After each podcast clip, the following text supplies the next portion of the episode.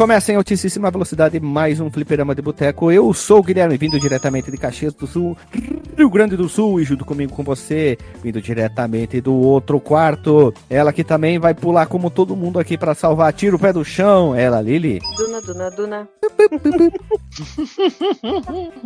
É, comentário, só, só, os, só os pulantes entenderão. Seguindo o baile aqui, ele que vem diretamente lá das Alemanha, que tem o Duna Duna em alemão, DJ de Lagostin. Fui traído, Guilherme. Fui traído por Super Mario World. Me senti, pelo menos. Falarei mais sobre isso quando falarmos aí do como conhecemos o jogo. Olha só, e para finalizar, ou não, vindo diretamente do meio do país, ele que vai correr na Stock Car, mas ganhou um tempinho aqui para gravar com a gente, ele, Felipe Massa Rodrigo Resch. Estamos aí, só não ganho do Schumacher nas corridas, mas eu sou bem rápido, mais do que o Barrichello. Ah, olha só, que polêmico que tu é. E para finalizar, ele que vem diretamente do extremo norte do país, vindo diretamente para salvar o mundo, o Dr. Abdul Markmello.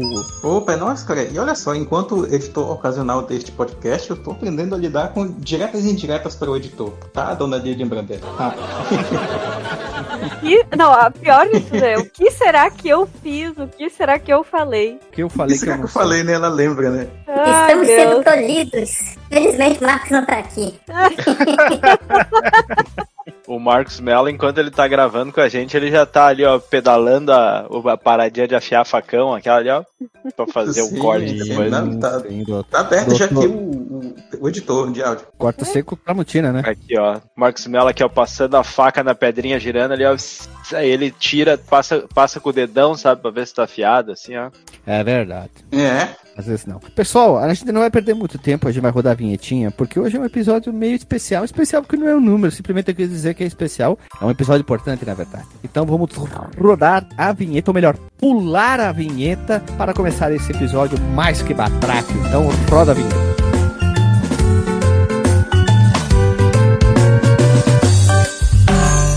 Se você quiser enviar um e-mail para a gente, você manda um e-mail para contato@fliperamadeboteco.com. Se você quiser entrar no nosso Facebook e o nosso Twitter, é facebook.com/fdeboteco e o Twitter também é twitter.com/fdeboteco. O nosso grupo do Telegram é t.me barra fliperama de boteco. E você pode também ajudar a gente lá no Padrim com algum dinheiro, alguma verba que você possa em padrim.com.br barra fdb.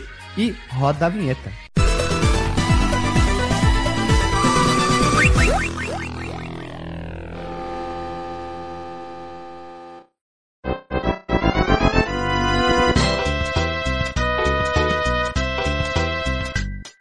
Voltamos, meu povo amado e povo querido, estamos aqui unidos para falar sobre Super Mario Bros. Ponto 3. É um jogo de plataforma da série Super Mario desenvolvido e publicado pela própria Nintendo, ou melhor, Nintendo Entertainment Analytics and Development, a primeira divisão de desenvolvimento da Nintendo, meus amigos. Ele foi publicado, como eu falei, para a Nintendo para o Famicom barra NES, e o jogo foi inicialmente lançado no Japão no dia 23 de outubro de 1988. A Guilherme, equipe. Oi, oi, oi. eu quero que o senhor adivinhe, adivinhe não, na verdade, responda. Faz sentido total tu ter falado antes da gente entrar aqui que esse jogo era muito batráquio. Agora, Hum. por quê? Porque ele é um jogo estrogonófico, talvez, eu não sei. Porque eu quis falar só. Não, porque tem não, não. Mas literalmente tem a roupinha de sapo lá. Filha da puta. Olha aí, O doutor. sapo é um ó. Melo. Fazia tempo que o doutor Ah. Mello não trazia essas pérolas de sabedoria aí do. Olha Fazia só. tempo que eu não falava algo útil, né, cara? Que isso, doutor Marcos Mello. Se o senhor não fala algo útil, que direi eu? Olha só, né? Que- Conseguindo. Que diremos nós. É, nós que somos meros mortais que apenas abrem a boca pra falar bobagem, né? Dr. Marcos Mello tem o doutor no seu nome. Ele vai mudar a sua identidade pra botar doutor na frente. DR. Ponto. O jogo teve como uma equipe de desenvolvimento e trilha sonora contavam nada mais, nada menos, meus, meus irmãos de Mario. Porque a gente é irmão, então seria Super Mario Irmãos 3. Shigeru Miyamoto, Takashi Tezuka, Toshiro Nakago, olha o Nakago, hein? Hã? E Hideki Kuno e Koji Kondo como a equipe é, épica. Não tinha como esse jogo dar errado com essa equipe muito patraque. O terceiro. Esse Toshiro Nakago é uma que assim, eu- tu ouve e tu diz, não, peraí, tem uma pegadinha aí, tu fica tentando ver o que, que é, mas não é. é Mijaram no cara muro. Vamos mesmo, né? Vamos, veja vocês, alguns pouca coisa. É o terceiro jogo mais vendido do Nintendinho, com mais de 17 milhões de unidades vendidas em todo o mundo. Aproximadamente 17 milhões. É muito número. 17 milhões é mais que alguns consoles foram vendidos na história dos videogames. Veja você, dois. Eu, eu acho que é mais que o Wii U da Nintendo foi vendido. É, até acho que o Master, o Master, se não me engano, era 16. Vamos lá. Assim como a maioria dos jogos produzidos pela própria Nintendo EAD, o nosso Super, Bar- Super Mario Irmãos 3 foi desenvolvido em parceria com a empresa System Sec Research and Development, conhecido como SRD, meus amigos. Que era uma parceria de longa data que foi finalmente adquirida pela Nintendo em 2022, conhecido como no dia da gravação dessa aqui, o ano passado. Inclusive, assim como seus antecessores, o jogo também foi portado para o Play Choice Test. Gostaram da pronúncia? Play Choice que é um arcade. E Isso em junho de 89, né? Que eram operadores de arcade reportaram que os ganhos dessa máquina triplicaram logo após o lançamento. Era tipo um adaptamento oficial que a Nintendo fazia para alguns arcadezinhos. A Play Choice Test era uma máquina muito bonita. O inglês do Guilherme tá puxando pro australiano, né? com- ao longo do tempo. Já. Daqui a pouco ele tá falando mate ao longo do, do final Hey, de cada mate. sentença. Ué, por que, que eu falei de Mate. errado? O Play Choice 10? Não, não, não, tá, tá certo. É porque o, o- tá ficando um sotaque bem É crocodilo tá Dundee, a boca pra falar. Isso. É. isso. Eu, eu posso só fazer um adendo ao comentário do DJ lá em cima? Hum. O Wii U, ven- o Wii U vendeu 13,56 milhões de unidades, ou seja, realmente vendeu menos do que O Wii U vendeu menos que o, que o Super Mario Irmãos 3, né? isso aí. Isso aí. Inclusive, Super Mario Bros 3 foi portado pro GBA como o quarto e último jogo da franquia Super Mario Advance 2. pontos, Super Mario Advance 4 Super Mario Bros 3. Jesus! Caraca! é, olha só, né? Que bonito. Só faltava ser Super Mario Advance, o New Super Mario Advance 4, Super Mario Irmãos 3 da versão Super Mario Advance. Alguma coisa assim, sabe? Ficar se repetindo. Tipo aquela brincadeira que a Capcom fez com o Mega Ultra Super Dead Rising Plus Alpha 4X lá, eu achei muito legal. E essa versão usou os mesmos gráficos e sons da versão do Super Mario All Star do Super Nintendo, também incorporou o uso do E-Rider, que era ao escanear algumas cartas, os jogadores também podiam desbloquear novos itens e níveis. Isso é muito parecido com o que a Nintendo fez posteriormente com os Amiibos. Quem conhece os Hum. Amiibos, aqueles bonequinhos colecionáveis da Nintendo, que a Nintendo deve ter feito muito dinheiro com isso. Eu não sei como é que tá Nossa a loja hoje em dia, a mecânica pra vender essas coisas aí, mas Uhum. deve vender bem isso aí ainda. Uma observação sobre esse, esse port aí, eu tava olhando um vídeo, eu vi uma coisa bem curiosa, assim. Teve um nível que o cara chegou, não sei se era um nível especial, ou usando esse readers, ou qual é que é, mas ele tinha elementos do Super Mario Bros 2, 3 e do Super Mario World. Eu vi o cara puxando um nabo do chão, que nem no 2, e atirando num daqueles inimigos que eu não lembro o nome, que é os que parece jogador de futebol americano que tem no Super Mario World. Aí eu fiquei assim, Chuck, caralho, Chuck. Isso, é. Então eu acho que ele tem umas paradas especial aí nesse, nesse port que tem, que, que não tem nem no All Stars, assim, e, e deve ser com esse reader que tu falou. Dá- também dá pra jogar fases do primeiro Super Mario Bros, né? Já que não teve Super Mario Bros 1 pro Game Boy Advance. Tem umas fases Olha que tu libera com esse acessório. Se eu não me engano, tem aquelas coletâneas que tu pode jogar. Era uma fitinha que tu comprava e tinham vários joguinhos juntos. E se não me engano, tem o Mario, tem o Castlevania 1, tem vários, mas aí é uma coletâneazinha, não é um jogo único. Só um- É, que era, é, que era a versão do NES e tal. É, não, mas aqui Isso, é isso, o tipo, eles é as fases do primeiro jogo na engine do, do Super Mario Bros. Isso. 3. É, eu só queria botar essa observação porque eu joguei um dia, eu queria fechar o número máximo de fases que eu podia sem save state no feeling e liberei umas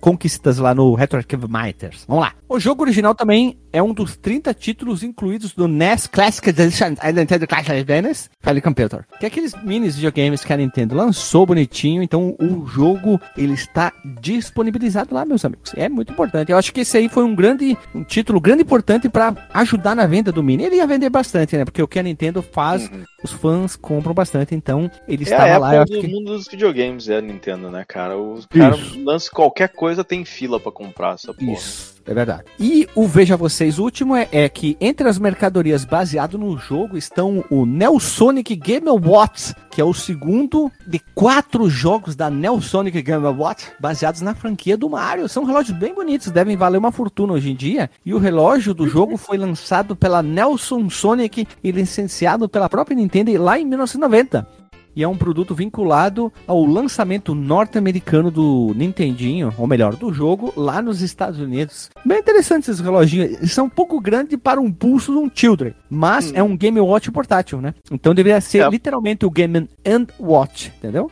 Ou podia ser Game Clock, né? É, fiquei curioso com esse nome aí do Nelsonic, porque é, é um nome esquisito. Nome É, eu é misturei Nelson ou e É, Sonic, Parece né? uma mistura de Nelson. Isso, é o Nelson Mickey. e Sonic, né? Não é tipo Não, Nel de Nelson, Nil, né? pode falar assim, ó, Nelson de e- Nelson mesmo, né? Não, Nelson IC. O Nelson IC. Nelson e C. Isso. Uhum. E pra finalizar, o jogo foi lançado no dia 23 de outubro de 88 no Godzilla, 15 de julho de 89 nos Estados Unidos e dia 29 de agosto de 91 em terras de DJs que vive hoje, entendeu? Calminha, Ah, ah, calminha, assim, ó, 15 de julho de 89, no Play Choice, ele Isso, chegou perdão. no, no Zewa, né? ah. Sim, e no 12 de NES, fevereiro de 90 em NES, porque ele chegou antes no Play. Toys. Isso aí, eu me atrapalhei aqui, me patrolei nas ideias. E episódios relacionados nós temos muitos, que é o Super Mario Bros 288, Super Mario RPG número 66, Super Mario Bros 150, que esse é o primeiro episódio. Olha só, agora começa a bagunça, né? A gente gravou o 2, depois o 1, a gente gravou o RPG antes do 1, depois a gente gravou no 214 o Mario World, aí o 270 o Super Mario Kart Super Circuito, eu botei duas vezes o Super porque ele é um jogo super bom. Super Mario World 2 Yori Island, que é o 208, ó, 270, 278, bem pertinho Mario. Clones do Mario Kart, que é o 296, um baita episódio. 313 Super Mario Land, que é o do GB clássico tijolão. Uhum. E o 347 Super Mario Kart, que esse episódio, meus irmãos, é um dos mais ouvidos do Spotify. Mais que o Mario Veja World. você. Que Um dos jogos que a gente menos gosta, é um dos episódios mais ouvidos, né, cara? Eu gosto, eu gosto desse jogo, hein? Só Eu sei que ele não é bom, mas eu sei que ele tem os seus problemas. mas Eu, eu gosto muito desse jogo. Sim, Eu gosto. eu reconheci Qual- o valor dele ao longo do desses- tempo também. Qual foi o que a Lily veio e tinha jogado outro jogo pra gravar? Foi o do Super Era o Mario Super World? Mario World. O um negócio- Wor- o Wordy.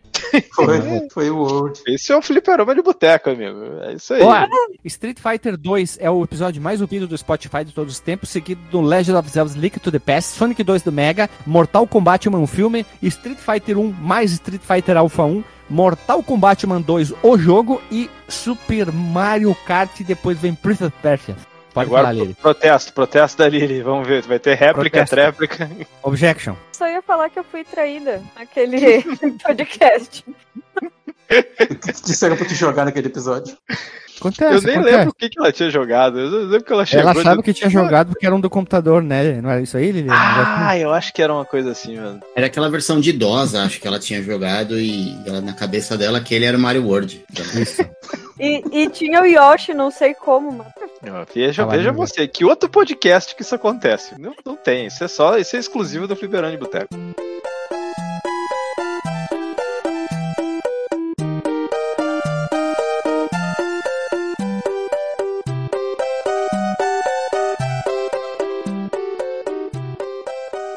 Vamos lá, então conhecemos o jogo. Eu bem rapidinho. Eu conheci em cartucho original, grandão, uma chaprocona, com manual e tudo, quando meu primo tinha o seu Milmar High Top System. Eu joguei lá e nós terminamos o jogo no cartucho, porque se não me engano vinha com dicas junto com a dica da flautinha também. E se eu não me engano, eu não tenho mais certeza, vinha com aquela dica de pular os mundos também. Logo na segunda fase, vinha junto dentro do cartucho e eu tive a oportunidade de jogar em cartucho originalzinho. Foi muito lindo, uma história muito bonita. Vamos lá. Muito Tu, bem. Lili. eu conheci pro podcast. É só Mentira. isso? Não, calma me, assim. peraí, mentira. Não, eu sabia da existência do jogo, mas eu realmente não tinha jogado antes. Porque assim, Olha aí. Como- não como tinha a- jogado no Raspberry? Na- não, antes do podcast não. Mas é que, é como eu sempre disse, tipo, eu sou uma jogadora muito ruim de Mario. Então eu não fico me torturando de graça, sabe? Olha só, veja você, estamos chegando. é, é no momento- mínimo polêmica dizer que jogar Mario 3 é uma tortura. É, isso eu tava matutando sobre essa frase. Marcos Mello tava fazendo igual o é, ele tava fazendo o Mas emoji dele aqui, ó. Não, tu tava fazendo o teu emoticon aqui Ah, é? que tu tem no, É verdade, no Discord, cara. Fazendo um negocinho no queixinho ali, fazendo o L no queixinho, assim, olhando pra cima. Pensa o Hash que tava pensando que a gente ia pra São Paulo, de repente ia nos convidar pra comer uma pizza lá na casa dele, e aí agora ele disse, essa aí eu não vou convidar não. Imagina, tá? Se- segue convidado. Vai, a Lily vai entrar na casa do Regis, vai ter um Mario gigante, assim, a estátua do Mario do lado, assim, aquela. Ah, vai ter o NES ligado, dois controles em cima do sofá. Aham. Na hora que chegar, senta aí agora e vai jogar.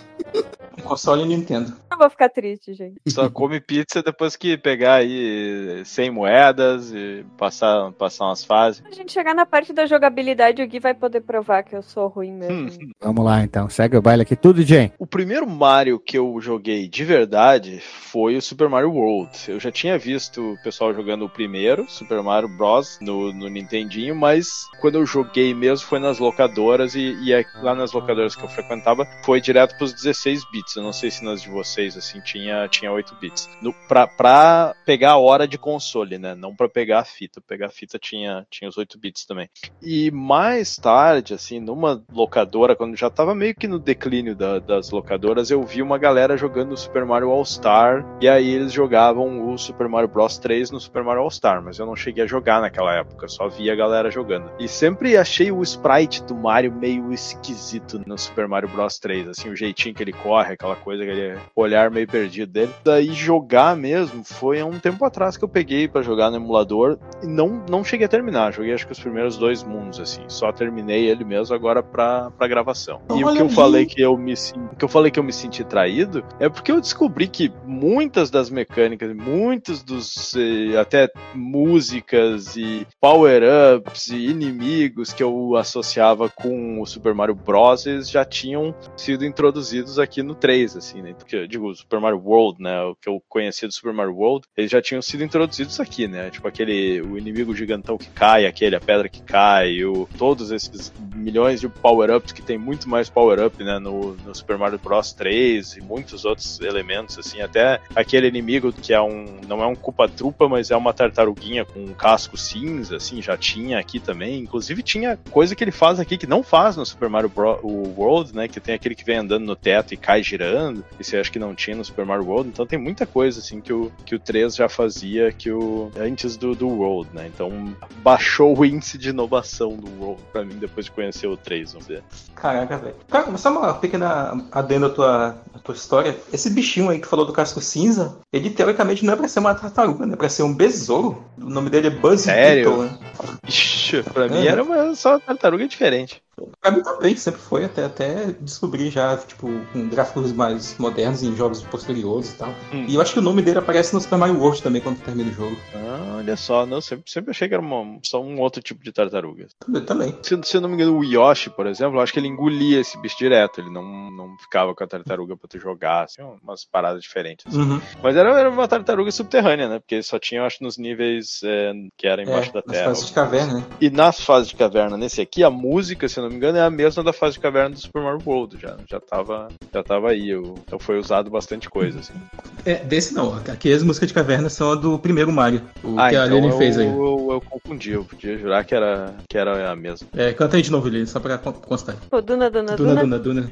É. Seguiu o baile ali. Tu, doutor. Eu conheci do- de uma forma bem positiva, até eu diria, cara. Quando, só que, claro, não foi na época do Nintendo, né? Já contei aqui algumas vezes a história de como que eu conheci o Nintendo. Mas quando eu comprei meu Super Nintendo, eu dei a baita sorte, cara, de vir no meu kit, no meu bundle, o cartuchinho que era o Super Mario All Stars mais Super Mario World. Então, era cinco jogos no único cartucho, cara. Foi aí que eu joguei pela primeira vez Super Mario Bros 3 e talvez até desde aquela época ele se tornou assim, o meu preferido dentre os cinco jogos que tinham naquele cartucho, naquele aquele Tu, tu kitzão, sabe né? dizer, is- isso Não. era um Super Mario All-Star que tinha o Super Mario World junto, né? Isso, isso. isso. Eu via esse na locadora também. E eu nunca soube se isso era um ROM, era um tipo um pirata que eles adicionaram Super Mario World pra vender num cartucho só, ou se teve uma versão oficial mesmo que era que era Não. os dois juntos. Teve mesmo, cara. Só que ele era. Ele só foi lançado nos Estados Unidos. Se eu não me engano, na Europa também. Ele não Ah, saiu ok. no Japão. Ele não é um produto que saiu no Japão. Tanto que tu vê relançamentos atuais, atuais entre aspas, né? Tipo, posteriores, lá pro Wii, que saiu o Super Mario Stars também. E ele não tinha o Super Mario World junto, né? Era só o Super Mario Stars, porque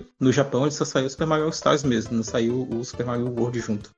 Pois é, e aí eu achava ele mais diferente, né? Do, da, dentre os, o- os jogos ali principais do Mario daquele, daquele período, né?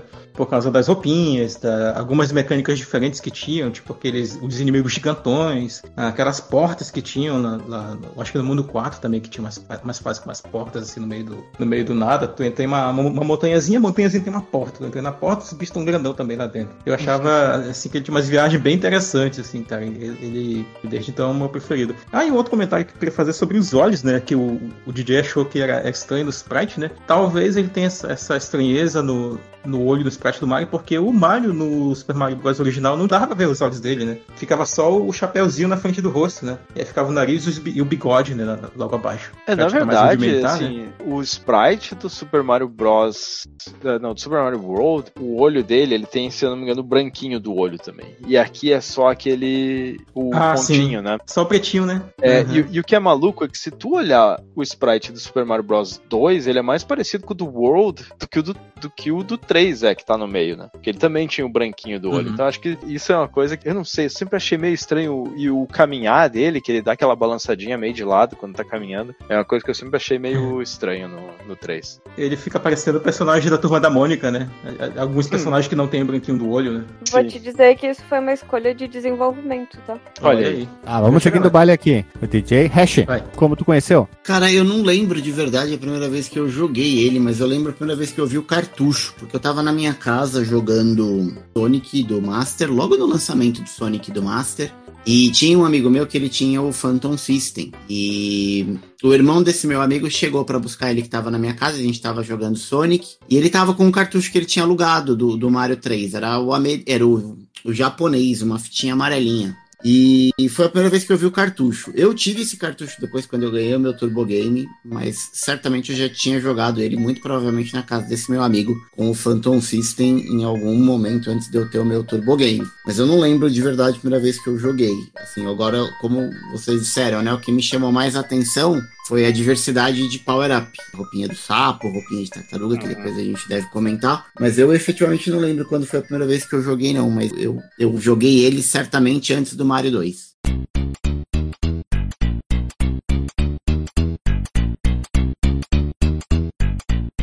Então, agora sim, modo história, hein? Olha, entendeu? Modo história. Lili, tu que tá sendo o. Como é que é? Tá sendo o ayatolá das pautas. O que que é a história de desenvolvimento do nosso queridão aqui? Por favor, defenestrene da sua arte de fazer pautas. Por favor, de querida para nós. Saiu as palmas, né? Clap, clap, clap.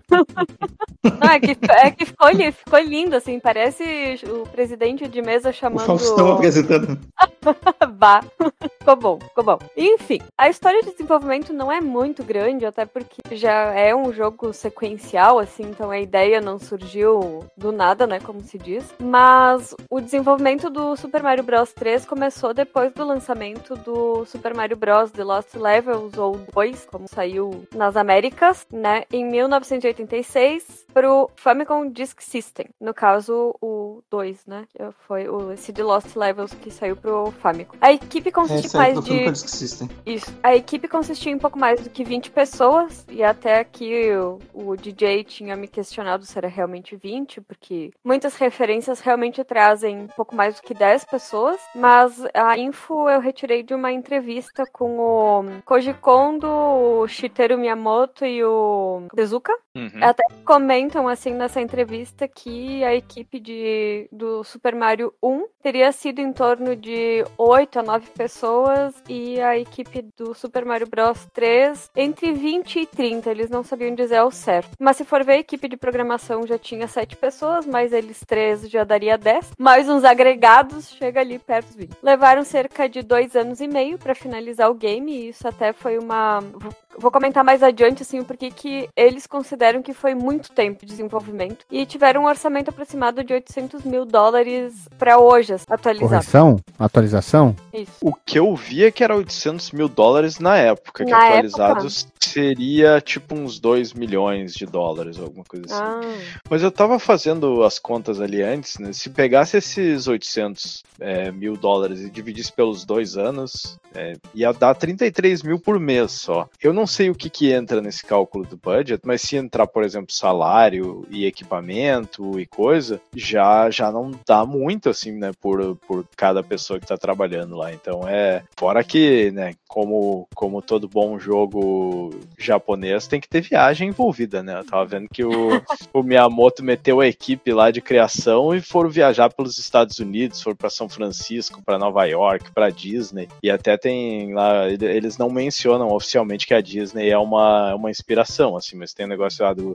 dos castelos, tem, tem, tem um monte de parada, assim, que, é, que sabe que eles, eles adoram fazer essas, essas paradas aí, né? E aí, imagina, põe tudo isso nesse budget aí de 800 mil, não, não, Ah. não vão pagar um salário muito Meu bom, não. considerado DJ, defina para as pessoas que não estão é, familiarizadas com o linguajar estrangeiro das. O que, que é um budget? É o orçamento, é, é É, a grana verdade. que tem pra fazer a parada. O que tem para hoje? É o que tem pra hoje, é isso aí. Imagina se fosse a SEGA fazendo, né, cara? O jogo tem oito mundos. Não, a gente precisa viajar para oito países Cada um ter uma ideia de inspiração para fazer Não, cada não, um. oito planetas. uhum. Oito Oito planetas. É, Planetas. Ou, ou até uma viagem pro, pro, pro inferno, né? Pra fazer o mundo oito ali, né? Que só lava, fogo e tal.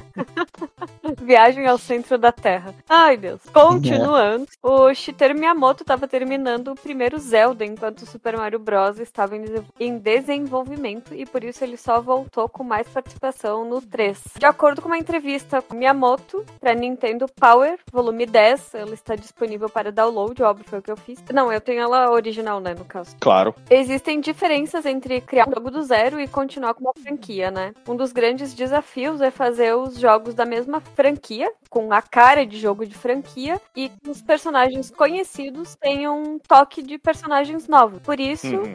eles colocaram tantos power-ups pro Mario. Tinha que atualizar Uhum. uma- um upgrade no personagem. Inicialmente, a ideia era o Mario tendo um power-up Centauro, só que foi trocado por Guaxinim, por combinar melhor com o estilo do personagem e poder dar ele a possibilidade de voar. Outros power-ups também foram adicionados para aproveitar melhor a tecnologia dos cartuchos do Famicom e Nintendinho, no caso, né? Depois a gente vai falar um tópico ali adiante sobre o que, que era essa nova tecnologia dos cartuchos. Dentre eles, daí tem o sapo e o tanuki, que é o cão japonês que vira uma estátua. Esse Salta. do Tanuki aí foi uma, uma confusão, né? Eu já vi lugares dizendo Uhum. que é vários tipos de bicho.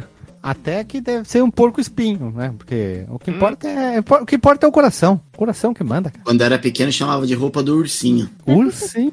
É o que o teu Mas coração. parece, né? Nossa, é aquele rabo, cara. É, cara, mas até então, né? Tinha ideia que o tamanho do rabo do urso era diferente. Acho que eu chamava de esquilo, cara. E olha que eu tinha o manual do jogo, cara. Que, mas no manual ele falava, ele referia ele como Tanuki. Ele não chamava de, de Guaxinim. Hum. Ele falava Tanuki Mario. Mas é porque É. Guaxinim não é o Tanuki, né? Tem, tem o. Sim, o sim, Guaxinim tem, é o tem já adiante de informação. É, Isso. Raccoon! Rock Raccoon! Grande Rock Raccoon, o melhor personagem da Barbie, hein? a folhinha a gente chamava de raposinha, quando o Mario pegava a de, de Uhum. raccoon e a de ursinho era o Tanuki. Cara, tu tem que dizer o bicho que tu quer. Se tu quiser que é uma cobra, uma raposa, no teu coração é o que manda, cara. Acho que o único que não dá pra confundir ali é o sapo. Ah, o É. sapo não tem, né? É, É um batráquio, é um batráquio, como diria o Dr. Marcos Mello. Roupa de batráquio. um batraque, roupa de batraque. Ah, Olha só, veja você aqui, ó. Ambos os animais, que como a gente estava aqui nessa pseudo-discussão. O Guaxinim é o conhecido como em inglês como Raccoon, daí o nome Raccoon City, né? Cidade do Guaxinim, lá do Resident Evil. Filha da puta, só, acredita guaxinim. que eu só aprendi agora? No... Meu Deus do céu, pera aí que eu vou ali me esconder num buraco e já volto, tá? Já volto aí, só um pouquinho, tchau. Mas não tinha sacado ainda que o nome da cidade é Raccoon, do bicho, né? Segue, segue, segue, segue, que é o- melhor, tá? Por favor. E Então- até hoje acho que não apareceu um Raccoon na série Resident Evil. Não apareceu nenhum. Tá faltando. Exatamente, cara. Desperdício aí de potencial. E tem o cão guaxinim, que é o tanuki, né? Ele, ele podem ser similares em aparência, mas são de, de famílias bem diferentes, né? Enquanto os guaxinins são da família Procyon os cães guaxinins pertencem à família Canidae. Canidae, pra quem não conhece, é a família do cachorro, o cachorro doméstico. Né, que a gente tem aí. Uhum. E devido à grande semelhança entre os- esses dois animais, né, há uma teoria de que sustenta que os procionídeos é, deram origem aos cães. É claro que, tipo, evolutivamente falando, dar origem a um, a um outro animal não, não é termo muito. que se sustenta muito cientificamente, né? Pode-se dizer que ele tem ancestral comum com, com os procionídeos e tal. Assim como o Raccoon Mario, né, o Mario Guaxinim, dá origem ao Tanuki Mario, sua versão superior. Mas ah, são teorias que, de novo, né, não tem fundamento científico nenhum. Pode continuar aí. Ai, meu Deus. Agora ele derrubou a teoria da evolução das espécies. Tá. Não, na verdade, eu tô, eu tô, eu tô é, como é que fala? É, reforçando a própria teoria da evolução, né? Não, um animal não, não, não vem do outro, nós não vemos dos macacos. A gente e os macacos temos ancestrais comuns que estão perdidos lá nas áreas passadas. É como se a gente fosse irmãos dos macacos, Mentira! né? Não filhos deles. Não, a gente veio do barro. A gente surgiu, a gente tava lá do nada e veio. E ah, veio Deus e semeou o barro. E nós viemos de lá. Eu gosto de uma propaganda É. maluca. Vai lá, vai lá, por favor. Obrigado. Desculpa. Sim, Simbora. Um dos maiores diferenciais do Tanuki Mario do Mario Bros, Super Mario Bros 3, é a habilidade de se transformar o personagem em uma estátua de pedra com o intuito de confundir os inimigos. Acredite se quiser, eu nunca usei essa habilidade.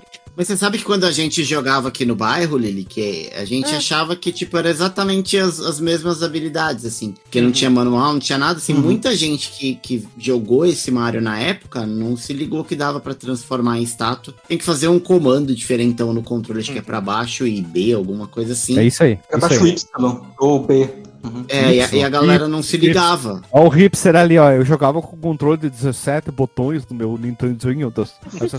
É que eu joguei no Não, Super é- Nintendo, né? Lá É, sim, eu Y. sei. E o Turbo Game também tinha. É, porque tinha os, os botões de turbo. Mas era engraçado quando você chegava na casa de alguém que não sabia, você pegava a roupinha e, e Uhum. metia o poder, o cara ficava, pô, joguei isso tantas vezes e não sabia que dava pra fazer. Um bagulho meio escondido. Mas olha que, que interessante essa parte da, da estátua do Tanuki. Sabe aquelas. Quando tu tá no barco lá, voador, o Zeppelin do Bowser, do- dos filhos do Bowser, que tem a- aqueles jatos de fogo pro lado, assim, Uhum. que Aham. se tu cai com a estátua, tu consegue matar aquele negócio. Então, acho que na prática, provavelmente por baixo dos panos ali na programação, é como se aquilo fosse um inimigo que só pode ser matado com, com a estátua. Eu, eu Uhum. achei muito louco quando, quando eu descobri isso aí. Quer dizer, eu, não- eu descobri A piranha Atlanta também, e tal.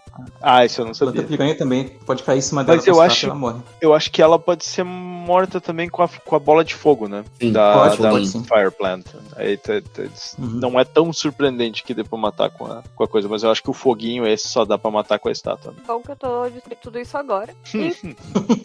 o jogo tá virando outro pra dele agora, né? Por isso que eu gosto de gravar, entendeu? Eu descubro outras coisas. Mas enfim, a Nintendo, com essa questão aí da estátua, já começa a fazer a referência ao folclore japonês. Que as estátuas de cães guaxinins são encontradas em diversos templos e restaurantes da Terra do Sol Nascente, que obviamente essa parte foi o que escreveu. E, Geralmente- ah, eu fiz uma pesquisa muito complicada porque tava confuso de entender, mas aí eu meu orgulho da pesquisa. Muito obrigado, viu? Tchau. E reforça aqui um outro pedido aqui. Como é que chama, Guilherme, aquele jogo que é uma menina em guaxinim? Que a gente, pra gente gravar Rock no Rock. também. Pokken Rocky. Isso, Rock Rock, ou Kiki Kai Kai, né? Não, não, o Kiki, o Kiki é outro jogo. É, é Cavaleiro do Zodíaco.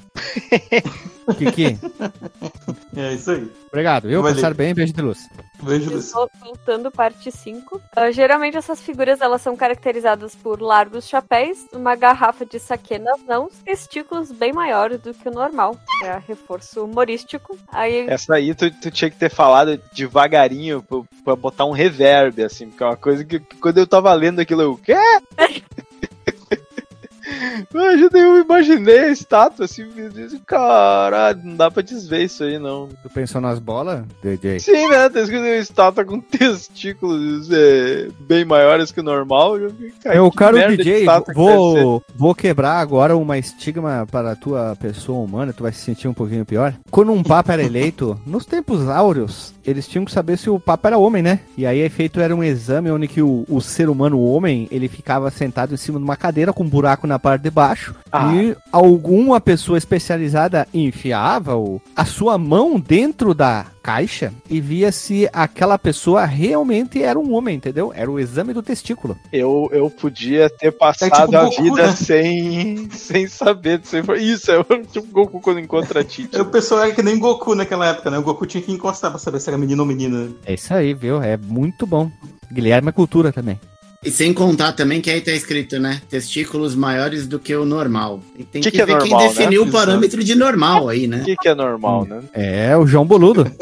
Agora, é muita vontade de não ter um papa mulher, né? Ir lá meter a mão nas bolas. Puta que pariu, O mano. cara bota as mãos e de repente assim falta as bolas. Hum, tem uma coisa errada aqui. Cadê as bolas? Ela. Deixa eu, bola não. eu- não tem bola não. deixa eu entrar aqui na aba anônima e procurar testículos do Papa. Será que eles fazem isso Meu aí, Deus. mano?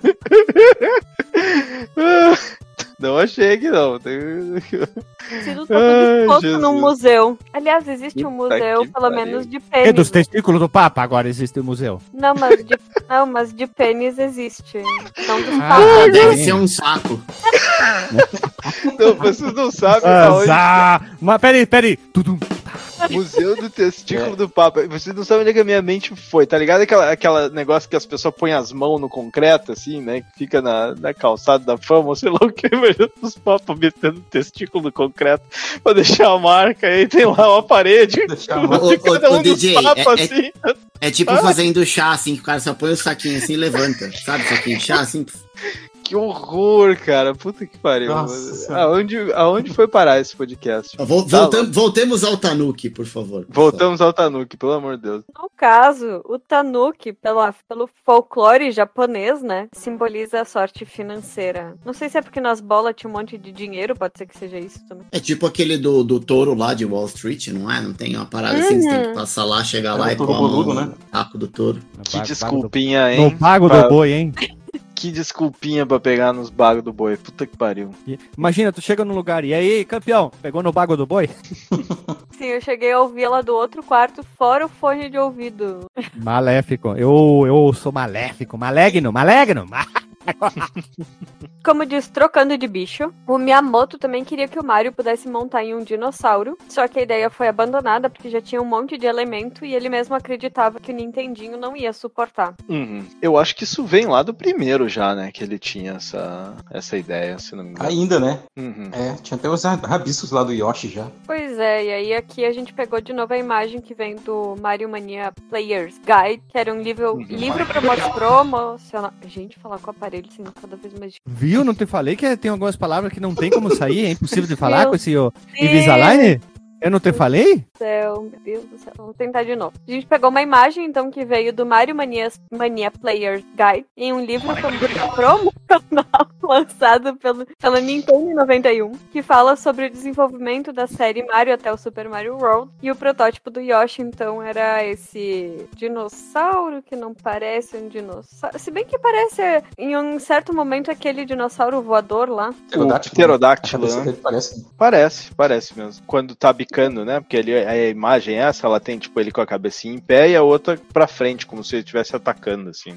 Uhum. E o Mariozinho lá. Depois a gente até deixa as imagenzinhas lá no Porsche. E um, um veja você aqui sobre o cartucho do Super Mario Bros 3, ele usa o chip MMC3. MMC é Massi- Memory Management Controller, né, que é um, é um chip que foi desenvolvido pra, pela Nintendo. Ele foi usado em vários jogos, não foi usado só no Super Mario 3, né?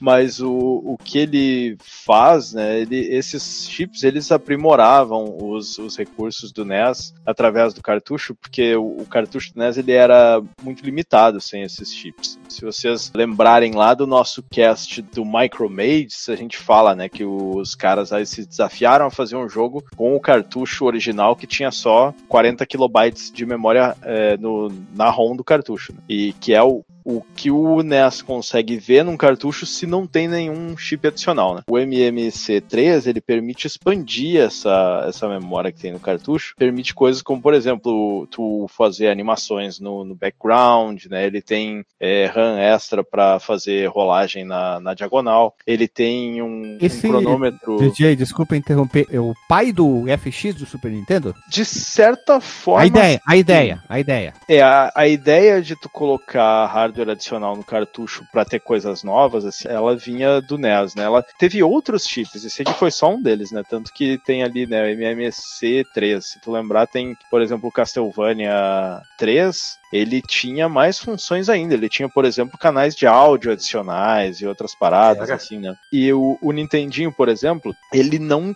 tinha uma função de fazer parallax é, nativa dele, né? De que tu, no meio do, do, que tu tá desenhando o frame, chega na linha X, ele avisa pro teu programa, ó, cheguei aqui, então muda para o scrolling aqui para fazer parallax, ou, ou não faz scrolling para eu poder botar uma barra de status ou alguma coisa assim. Esse cartucho ele adiciona essa função, então quando chega numa linha lá que tu quer, ele interrompe a programação e vai dizer, ó, cheguei aqui, agora faz tal coisa. Se, se o cartucho não tem isso, é possível fazer, mas ele tem que fazer no software, né? Tem que ficar, por exemplo, contando o ciclo para tentar bater com o que a televisão está fazendo, que não é o, o, ideal, né? Então isso aí faz com que tu consiga fazer esse tipo de coisa. Tu consegue fazer parallax, que não é muito usado aqui, mas no Mario é usado para botar aquela barra embaixo, né, do que não faz o scrolling junto com o resto da tela, né? Então ele sabe que a partir daquela linha é o, o HUD lá embaixo. Então esse é o tipo de coisa que esse cartucho faz. Aí, se tu for olhar o cartucho normal do NES, ele tem 8 kilobytes para os gráficos e 32 kilobytes de memória para programação e todo o resto, né? Todo o layout da, da fase, música, tudo vai naqueles outros 32, né? Que é o que o NES consegue ver. Esse cara, ele expande os gráficos para até 256 kilobytes e a programação e todo o resto para até 512. Então é, é muito maior, né? Vai até 768, se não me engano, kilobytes no total, né? contra 40. Então praticamente aí multiplica por 20, né? A, a, capacidade, mais ou menos. Um pouco menos que isso. É uma turbinação violenta dentro do hardware, capacitância do nosso Nintendinho, né? E eu vi Sim. que está aqui, esses chips foram feitos pela própria Nintendo e outras empresas também fizeram seus próprios hardware, eh, hardware não, uhum. seus próprios próprios chips. Sim, sim. Tinha, né? É, não era só a Nintendo que fazia, a Nintendo tinha os padrão dela, que ela vendia né, no, nos cartuchinhos padrão, mas teve empresas que fizeram seus próprios cartuchos, seus, seus próprios chips. A Konami, por exemplo, né, a, a, Konami usava lá em, se eu não me engano, o que foi usado no Castlevania foi ela mesma que fez, eu acho. Eu queria ver isso nos jogos das mídias físicas hoje em dia, chip dentro do Blu-ray, hein? Eu, opa, que maravilha, hein? isso não é muito diferente também de, por exemplo, ter aqueles é, cartucho de RAM adicional pro, pro Saturn ou o 64, cartucho né? de expansão do 64. O Play que se segurou sem, sem nada, né? Até o fim da, da vida dele, né? Desse tipo de expansão. Ele não precisava, ele era demais. Hã? Ele era demais, isso aí. Era demais. E olha que ele tinha porta de expansão também, né? Tinha, eu, eu não sei, né? Ele, ele poderia ter tido algo desse tipo. Não sei se a arquitetura uhum. dele não, não permitia de, de cara ou por que, que não foi usado, mas teoricamente ele poderia ter algum tipo disso aí. Pois é. Então, esse cartucho aí que o DJ tava mencionando, assim, foi ele que possibilitou todos aqueles power-ups adicionais, enfim. E as fases foram projetadas, então, para poder aproveitar essas habilidades que cabiam nesse cartucho. E variações de inimigos também já existentes foram acrescentados para poder aumentar a diversidade na jogabilidade. Alguns desses inimigos foram inspirados em histórias pessoais dos membros da equipe, como, por exemplo, o Chen Shong, em que Miyamoto comenta que ele teve uma experiência ruim com o cachorro na infância. E aí botou o coitado do cachorro hum. lá na coleira lá no. O fantasminha lá, ele tem a lenda que ele foi inspirado na. Acho que na mulher do Takashi Tezuka. Ele fica, quando tá olhando para ele, ele fica. Ele tapa a carinha e não faz nada, né? Que ela era tímida. Só que quando ele ficava trabalhando até mais tarde no escritório, parece que ela virava o bicho, assim. E aí, por isso. Aí quando ele vira as costas, o fantasma faz aquela cara e vem te atacar. Assim, ah, sim, porque ele varia, ele tem um sistema de inteligência muito parecido com o que é usado nas medusas do Castlevania, né? Que depende do lado que tu olha, a medusa vem te. Ela aparece na tela. Olha que legal, uhum. não sabia. Uhum. Veja você. Ah, e outra coisa, sabe que esse Chain Chomp aí, o, o, cachorrinho na mola, que é uma cabeça com uma mola, ele escapa, né? Se ficar ali esperando por um, alguns segundos é. ali parado na tela. Puta, isso eu nunca vi. É. Outra coisa que eu tô descobrindo agora. Não só escapa, como se eu não me engano, persegue também, se ele sair. Ah, uhum. É, a experiência do Miyamoto deve ter sido ótima com esse cachorro. e sabe como que eu descobri isso? É porque eu lembro que tinha uma fase, eu acho que dessa do deserto mesmo, que eu ficava esperando o bicho pra, pra, pra ele abrir uma brecha pra pular por cima dele, né? Só que aí, como, como eu ficava aguardando muito tempo, ele terminou que ele soltava do, do, do bloco dele e ia atrás de mim, e nesse momento eu pulava por cima. Correndo. Aí é correndo. E para projetar as fases, eles tinham uma map room. Era uma sala de reuniões longa e estreita onde todos os programadores se alinhavam e olhavam os esboços de papel e programavam os mapas todos os dias. Deve ter sido assim ótimo. E eu fico pensando ainda, tipo, esses países geralmente têm as salas que são tipo 5 metros por 2,5 Hum, e a galera é toda empilhada. Que loucura. Fazendo, é, fazendo fase em, em papel milimetrado, né? Emendando Ah. Bom, segundo o Miyamoto e Tezuka, muitos jogadores reclamaram do nível de dificuldade do Super Mario Bros. The Lost Level. E por isso. Como não, têm- né? É consenso universal. E se tu não concorda, você tá errado, como diz. Você tem todo o direito de estar errado. E por isso eles pensaram em uma progressão de dificuldade em Super Mario Bros 3. Além disso, eles incluíram também quatro pontos de save. Porque agora o cartucho permitia isso, né? Porque uma vez É. eles ou. Eu, tô, eu tenho uma dúvida aqui, pessoal. Eu, na verdade, save era só no cartucho do Mario All-Star, porque do Mario 3 não tinha É. save. Não, não tinha. Não, não tinha. Tu apertava start e ele só pausava mesmo. Uhum. Mas Ué. esse jogo é muito grande pra não ter save, cara. Ah, Eu é- ele é e não é, né? Ele é muito Aham. grande se você for jogando, acho que fase por fase. Sim. Porque ele tinha aquele, aquele lance de você pegar as flautinhas e dar uma, uma, uma pulada nos mundos. Que era o jeito como eu terminava ele normalmente. Ah, Sim. termina... não, não, não, não, tu não terminava, tu roubava. Isso Pois aí é não. o. Se tá Não, no jogo é pra usar. Pera, pera, o pera, pera, pera aí, pera. Mas, meu Deus, vocês Fiscal. gostam de comer cru? Isso aí, eu tô fazendo. Sabe aquela pe- o pessoal que é o flanelinha da diversão alheia? Aham, aham. Que tu não pode dizer assim. Fiscal, uma coisa, o fiscal. cara, não, tu tem que jogar no hardware original. Então eu tentei fazer a piada, mas vocês me interromperam, não me deixaram, cara. Falei, Não. vocês gostam de comer cru. Eu já gostei mais. Mas se o.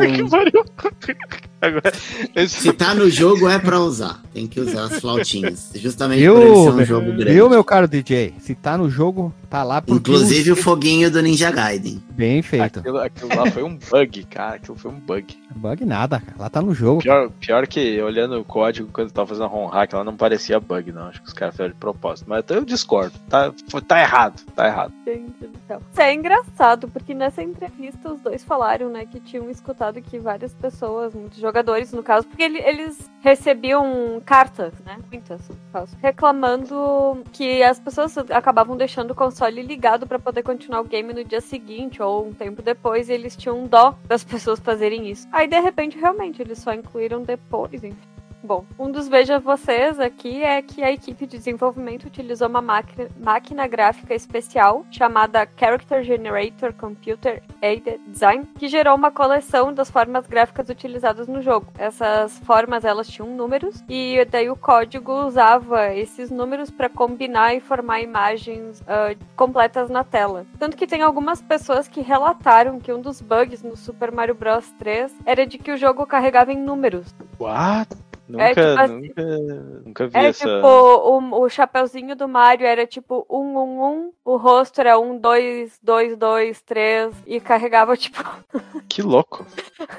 Não sei como que. Deve ter sido fita original, né? Às vezes davam uns bugs.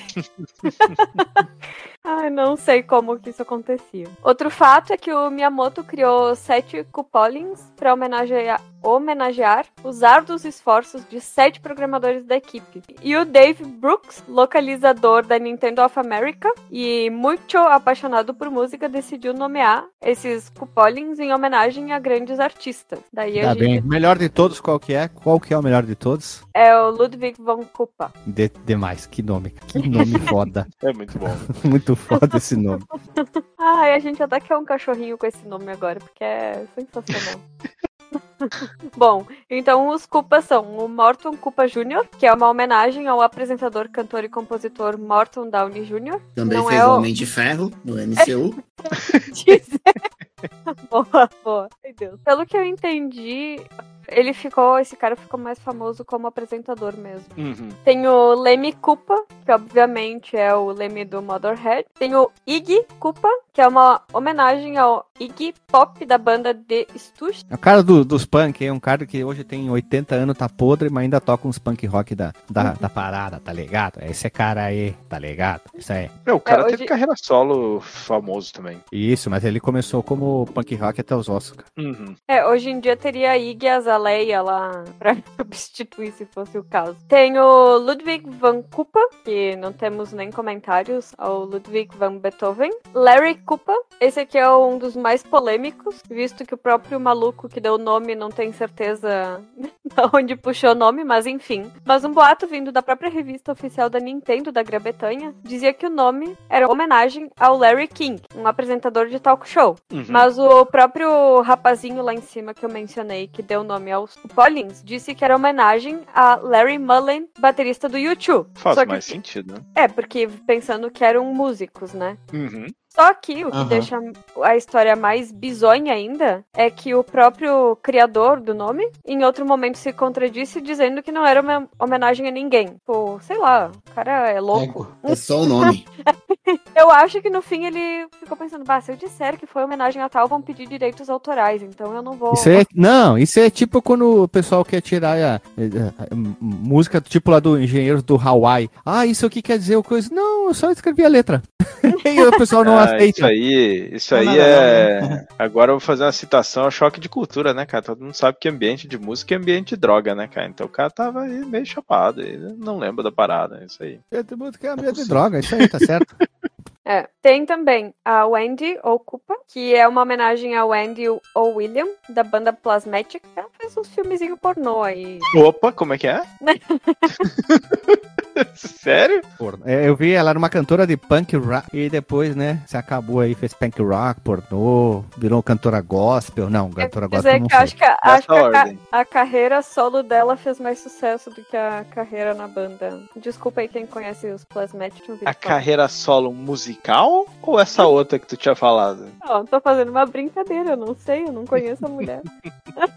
não sei qual, não sei onde que ela fez mais sucesso, entendeu? Só tô chutando aí. É o que eu nunca ouvi falar no nome da banda Plasmatic, nem sabia que tinha no caso. E tem também o último da lista, no caso, né? Que é o Roy Koopa, que é uma homenagem ao Roy Orbison da Pretty Woman. Nananana. Deixa pra ele cantar, né? Que fica bem melhor. O pessoal na época diziam que eram os filhos do Bowser e depois com a chegada do Bowser Jr., o Bowser Jr. virou oficialmente no, no, lore da história do Mario como filho do Copa e os Cupalings é tipo uns agregados e, e deixaram de ser oficialmente como filhos de Copa, né? Sei, sei lá da onde surgiram. Tudo primo. Bom, como eu tinha comentado antes, o jogo tinha levado dois anos e meio, mais ou menos, né, para ser produzido, quer dizer, de desenvolvimento, né? E algo que o tanto Miyamoto quanto Tezuka falaram que atrasou o desenvolvimento no, do lançamento do jogo foi o fato de que eles tinham pensado em fazer o jogo em, ver- em visão isométrica. Só que eles perceberam que era bem difícil programar a forma com que tu tivesse noção da onde que o pé do Mario pisava no, no chão. E por conta disso, eles trocaram para visão clássica 2D, mas atrasou muito, porque eles só se deram por conta disso lá na metade do desenvolvimento. Nossa.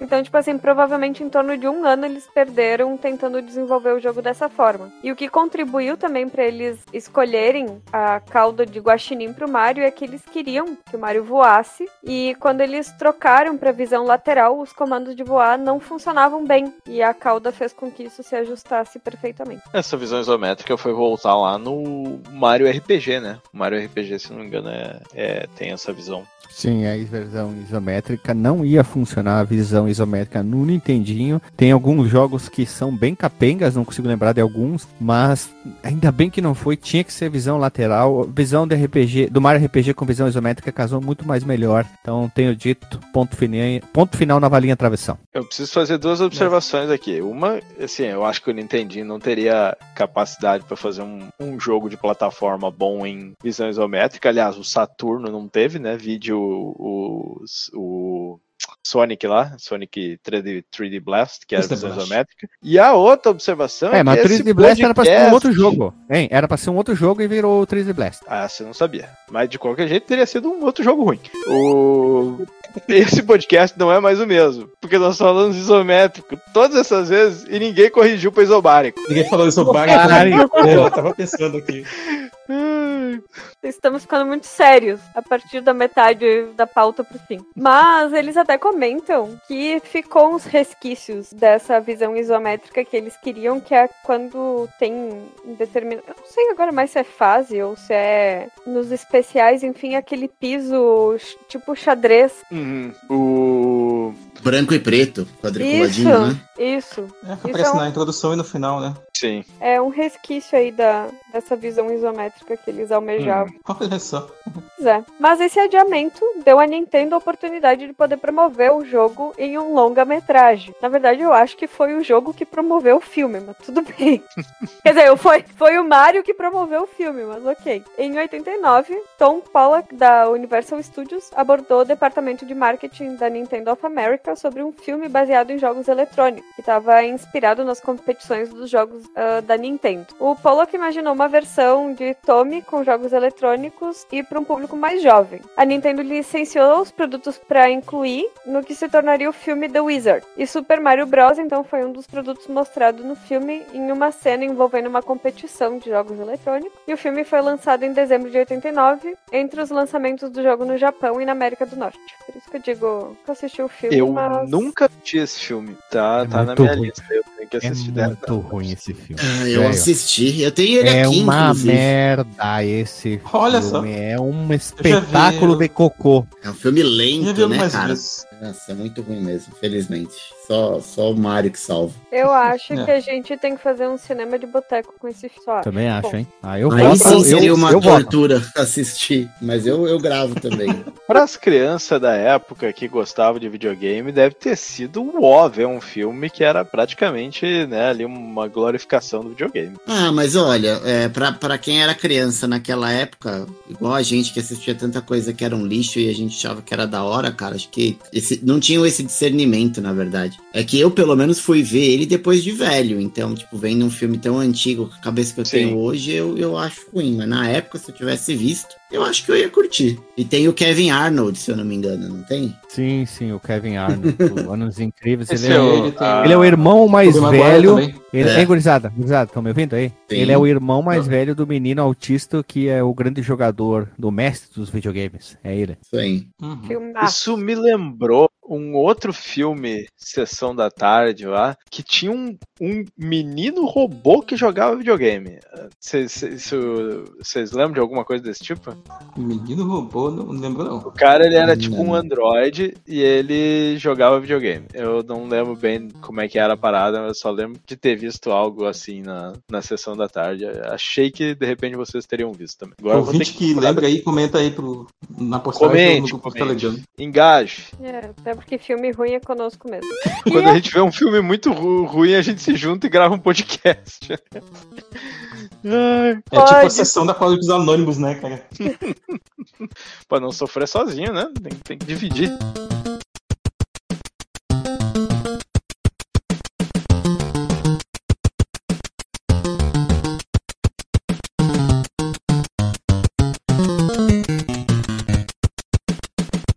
Uma coisa assim, um legado muito interessante do, do Super Mario, é, desse Super Mario, né, é que em 20 de setembro de 1990, um certo John Carmack, com a ajuda do Tom Hall, ainda na empresa Soft Disk, criou um, um pequeno joguinho, uma prova de conceito chamada Dangerous Dave in Copyright Infringement. E nós tava temos trabalhando- podcast, hein? Hã? Hã? Hã? Hã? É, perigoso. Alexandre. Gra é dizer, graças a É. quem? Exatamente. Então, o John Carmack, ele estava trabalhando numa engine para trazer essa rolagem lateral que a gente tinha nos videogames para os PCs, porque o PC ele não tinha isso. Ele não tinha, não, não fazia isso em hardware, né? Tinha que ser feito em software. Ele estava fazendo isso aí. E aí, quando ele né, chegou num ponto lá que ele queria mostrar como é que era, ele pegou o Dangerous Dave e botou ele no primeiro mundo Super Mario Bros Super Mario 3. Bros. assim. E aí, John é, Romero, né, que é o cara que que trabalhava com eles, né, também depois da, foi pra ID, quer dizer, junto com eles fundou a ID, ele chegou no, às 10 da manhã no trabalho, tinha um disquete lá dizendo, né, me, me jogue, assim, alguma coisa desse tipo. Aí ele botou lá, rodou, e aí tava lá, Dangerous Dave in Copyright Infringement.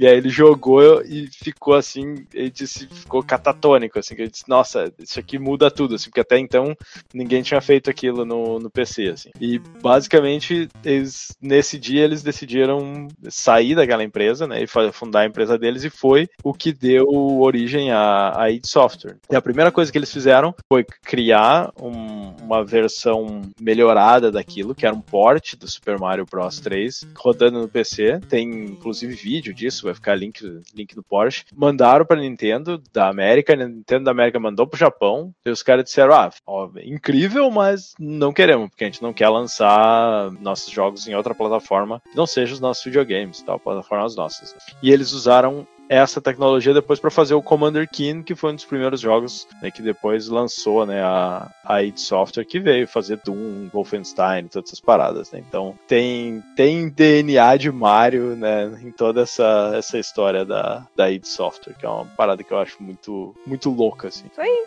É bem, bem louco mesmo, cara. E a gente citou, acho que isso lá no episódio do Dangerous Dave também. Graças a Lilian e o Alexandre aconteceu aí, quem diria.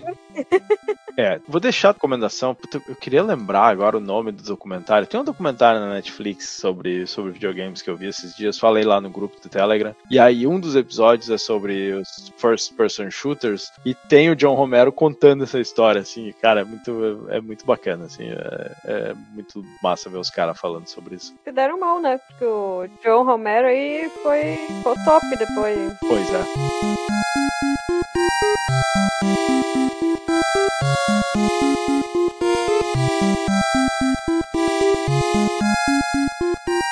Vamos lá. Falando da história do Super Mario 3, não é muito diferente do que a gente já tinha visto anteriormente, tirando o Super Mario 2 americano, né? Mas basicamente o reino do cogumelo é invadido pelos Koopalings, que são sete crias do Bowser, e como a gente disse, né, naquele momento a gente imaginava e era dito que eram filhos do Bowser, hoje em dia já, já não mais, né? Bom, e cada um dos Koopalings fica responsável por conquistar um dos sete reinos que rouba a, a varinha mágica do rei do, do local. Então eles invadem e pegam a varinha mágica do rei, transformando cada um dos animais, cada um dos reis em animais diferentes. Princesa Peach pede ajuda dos irmãos, dos encanadores para resolver o problema, Mario e Luigi, e quando a gente derrota, eu ia falar destrói, mas não destrói, quando a gente derrota cada um dos Copalings, a gente pega de volta a varinha mágica e a gente devolve pro rei e o rei deixa de ser um animal e volta à sua forma humana. Isso é até o mundo 7 e no mundo 8, para quem assistiu o filme do Mario, dá para ver bem que é aquele que eles chamam de o reino das trevas, que é o, o último mundo, que você tem que passar uhum. pelas fases e no final você enfrenta o próprio Bowser para resgatar ninguém mais, ninguém menos do que a Peach que estava sequestrado. A única diferença é que assim, cada mundo que você termina, a Peach meio que manda uma cartinha pro Mario e ela coloca tipo um arquivo anexo no e-mail que é tipo um power-up que ele ganha para cada fase que ele vai passando ali. A história é tão simples quanto os outros jogos do Mario, não tem nada de muito diferente, não tem cutscene, não tem nada entre um mundo e outro, a não ser o Mario resgatando o rei ali, entregando a varinha de volta e o Toad. E fica aí como curiosidade, né? Um dos, dos reis que o Mario salva, quando ele devolve a varinha, ele fica com a cara, inclusive, muito parecida com a cara do Mario. É, Eu não vou lembrar de um... qual é o mundo, mas o sprite é muito parecido, né? Eu notei isso aí também. Sim. Não sei se é coincidência, não, hein? Pode ser o pai do Mario, talvez. Pode, acho que é o pai né? do Mario, hein? Tá muito parecido isso aí. Demais. Oh, eu achei interessante, eu até ri também quando o, o Hash falou do arquivo anexo que vai na carta, né? E é legal que, além desses poderes que tu recebe com a carta, tem uma dica, né? Assim, de tipo, de como prosseguir, né? Tem até uma delas que fala do lance do fantasma lá, né? Que tu, tu olha para ele e, e aí ele fica com uma mão na cara. Tu tem que. Aí tu fica de costas e ele vai te perseguir. E eu acho que noutra carta fala também das botas, né? Que o, que o Goomba ele, ele pode usar. Inclusive a gente nem falou, né? Geralmente quando a gente fala das roupinhas do, do Mario, a gente não lembra da, da bota que não é necessariamente uma roupa, mas que é um item que tu pega de um dos inimigos, né? Também pra entrar e, e, ficar pulando dentro dela. Mas eu acho que é só em uma fase que tem essa, essa botinha. Uma ou duas no máximo. Mas a bota não fica, né? De, tipo, não, ela não é um power-up que fica, né? Ela, ela é, tipo é meio que carona. equivalente. Ela é tipo a nuvem, né? A, se bem que nesse. Nesse jogo tu não consegue montar na nuvem ainda, né? Tu, tu mata o Laquito lá, ela desaparece, mas é, é, meio que equivalente à, à nuvem no, no Super Mario World, tu consegue montar em cima dela. E é... a bota é um dos power-ups que voltou no Mario Maker, né? Acho que no 2, que ele tem até umas versões diferentes da bota. Pode ser um sapato de salto, ah, a bota tradicional, enfim. É um dos, dos power-ups que voltou.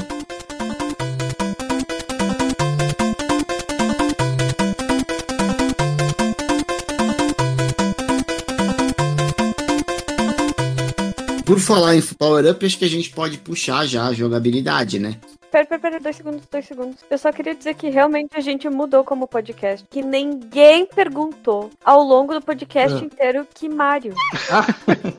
Não, tá todo mundo receoso, né, cara? Todo mundo pensou, mas. Poxa mas, vida. Uma coisa que eu perguntei pro Gui, ele não soube me responder com clareza. Foi dito no primeiro podcast, hum. ou algum podcast sobre Mario, exatamente a origem do nome Mario? Sim, Sim era o cara que Lá vendia do pizza. Mario Segali? É, era o Mario é. Segali.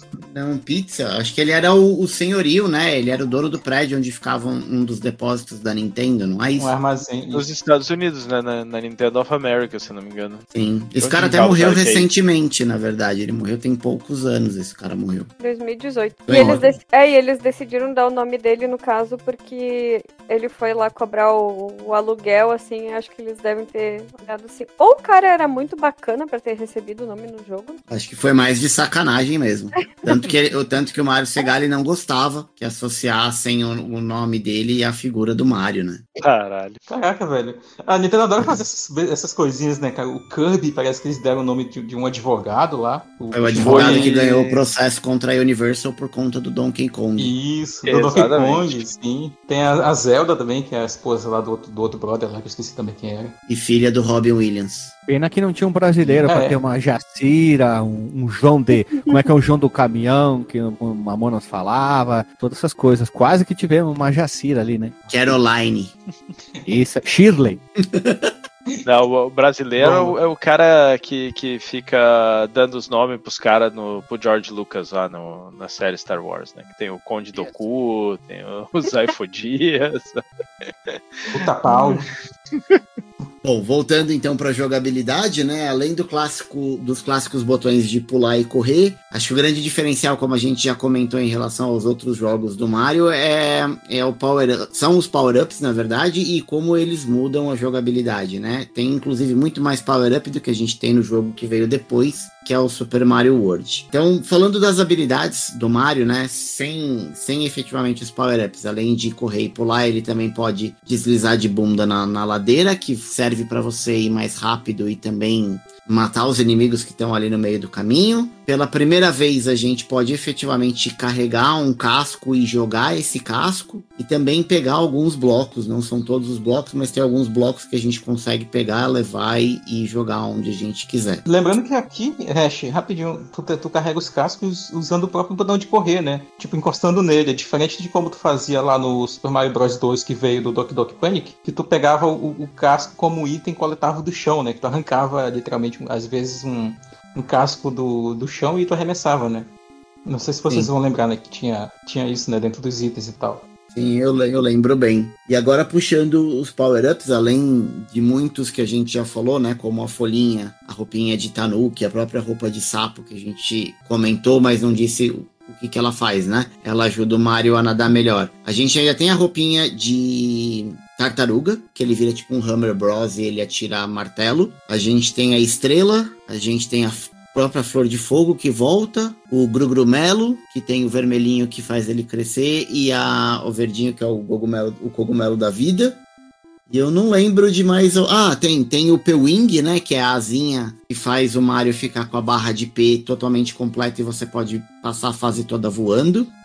Tem. O que mais? Tem a nuvenzinha que serve para você passar de, de. Se você pode pular uma tela no mapa. Tem o martelo que faz é, ele quebrar algumas pedras que ficam pelo meio do caminho no mapa, que pode abrir caminhos e fases diferentes, ainda na fase de seleção. Tem a caixinha de música que coloca alguns inimigos para dormir Sim. também na fase do mapa.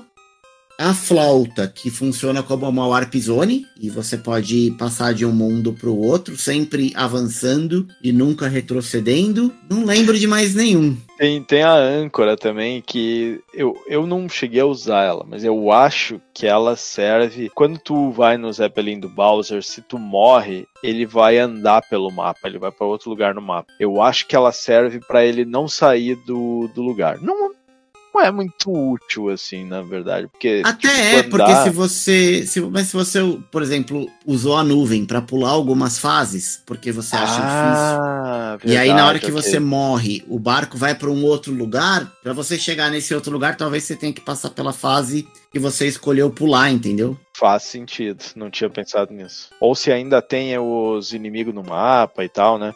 O, o jogo tem mapinha, já começa né, dizendo gosto. Tem gosto vários, do, inclusive, Do né? mapinha, né? Isso. E aí no, no mapinha, né? Ao contrário do Super Mario World, cada que é um grande mapa onde tudo é conectado, aqui cada mundo é um mapa, né? E tu não consegue voltar depois para os outros mundos, assim.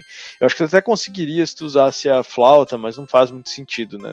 Não, não é uma mecânica normal, assim, do jogo. É meio que a, a flauta ela é um item meio que escondido, assim. E aí no mapa tem inimigos. Se tu, se tu chega no inimigo, tu vai ter que enfrentar ele numa tela única, normalmente é uns Hammer Brothers ou algum outro tipo de, de inimigo, assim. E quando tu enfrenta eles, tu, tu acaba ganhando um item e tira eles do, do mapa, né? Cada vez que tu morre ou que tu passa de fase, eles andam de uma fase para outra, tem umas paradas assim. Tu tem can- canos no mapa que tu pode usar como atalho. Uma coisa que eu acho meio desnecessária é que quando tu entra no cano, em vez de tu só sair no outro lugar, tu precisa caminhar, né? Dentro do- de uma tela, assim, de um cano pro outro, embaixo da, da, da terra, assim. Que acaba deixando, sendo que é um atalho não tão bom, porque de repente é mais rápido simplesmente caminhando pelo mapa do que fazer aquilo ali. E tem partes que tu consegue destruir com o martelo pra ir pra, né, pra, pra partes do mapa que não estavam acessíveis. Assim. Tem uma, uma das fases tem um barquinho que tu pega no mapa pra ir numa ilha e tal. Mas, mas é mais assim um. Não tem uma grande funcionalidade na jogabilidade. É só pra dar aquela realmente uma variada no mapa, assim, né? Um dos mapas, acho que é do. tem- não sei se é na última fase, tu não vê o mapa, né? Tu só vê ao redor do, do Mario, assim. Então tu meio que tem que eh, adivinhar, assim, ou, ou ficar explorando sem Tá ver o mapa escuro, né? inteiro, né? Tá tudo escuro. E, e um deles é meio que um labirinto, né? Sim. Só antes da gente passar para pro gráfico, som e trilha sonora, como a gente não vai ter o fase a fase, que são muitas fases, talvez valha a pena só a gente dizer que cada mundo, que cada mapa tem um tema específico, né? O primeiro é Sim. aquele Sim. Verdinho, que é o tradicional mundo do cogumelo. É o gra Grassland, né? Eles chamam. Grassland. Da, da grama. É o gramado, ali, é.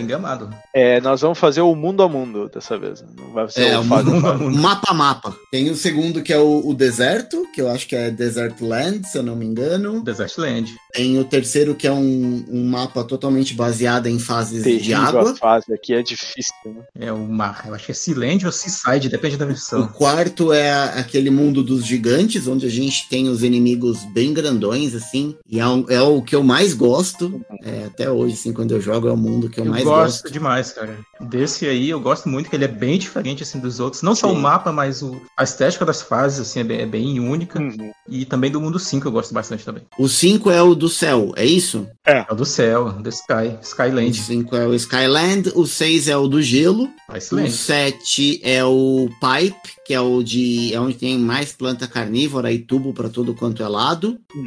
É o Pipe E Maze. o oitavo. qual- como chama? É, depende da versão, mas acho que é Pipe Maze no, no Super Nintendo e no, no NES é Pipe Land. Isso. E por último é o mundo das trevas lá, que é onde tá o castelo do Bowser. Então, cada, cada região ali do. Cada reino do, do mundo dos cogumelos é um, é um tema diferente com um rei diferente. É E isso. tem a, a Warp Zone, né? Que é só uma ilhazinha com os caninhos pra tu ir do nove, mundo pro outro, né? Que é É, quando o você usa a nove, flautinha ou o apito. Exatamente. O...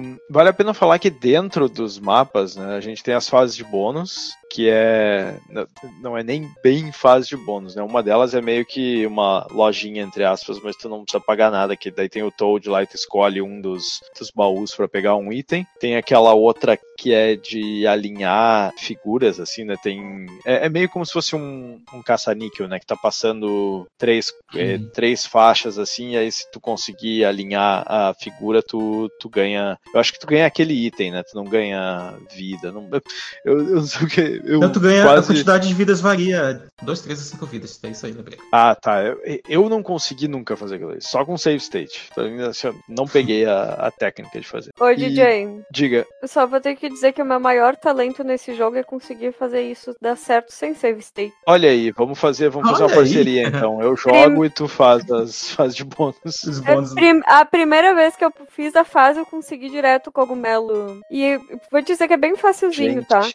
Logo que começa a rodar, tu já aperta. Quando vai pra segunda barra, tu aperta de novo. E quando vai pra terceira, já aperta. Tipo, se tu apertar as três Hum. imediatamente quando começa, vai encaixar certinho. Olha aí, eu, olha, eu tentei várias técnicas e não, não consegui pegar o jeito, assim. E aí tem aquela outra que é um jogo da memória, né? Essa é interessante porque no, no começo eu achei, porra, é pura sorte. Mas sim, quando tu começa a jogar, é, é sorte. Mas eh, tu tem duas tentativas, né, de, de achar duas coisas iguais. Só que se tu não achar, da próxima vez que tu entrar, a posição das coisas ainda vai estar a mesma. Até que tu ache todas, aí ela troca, né?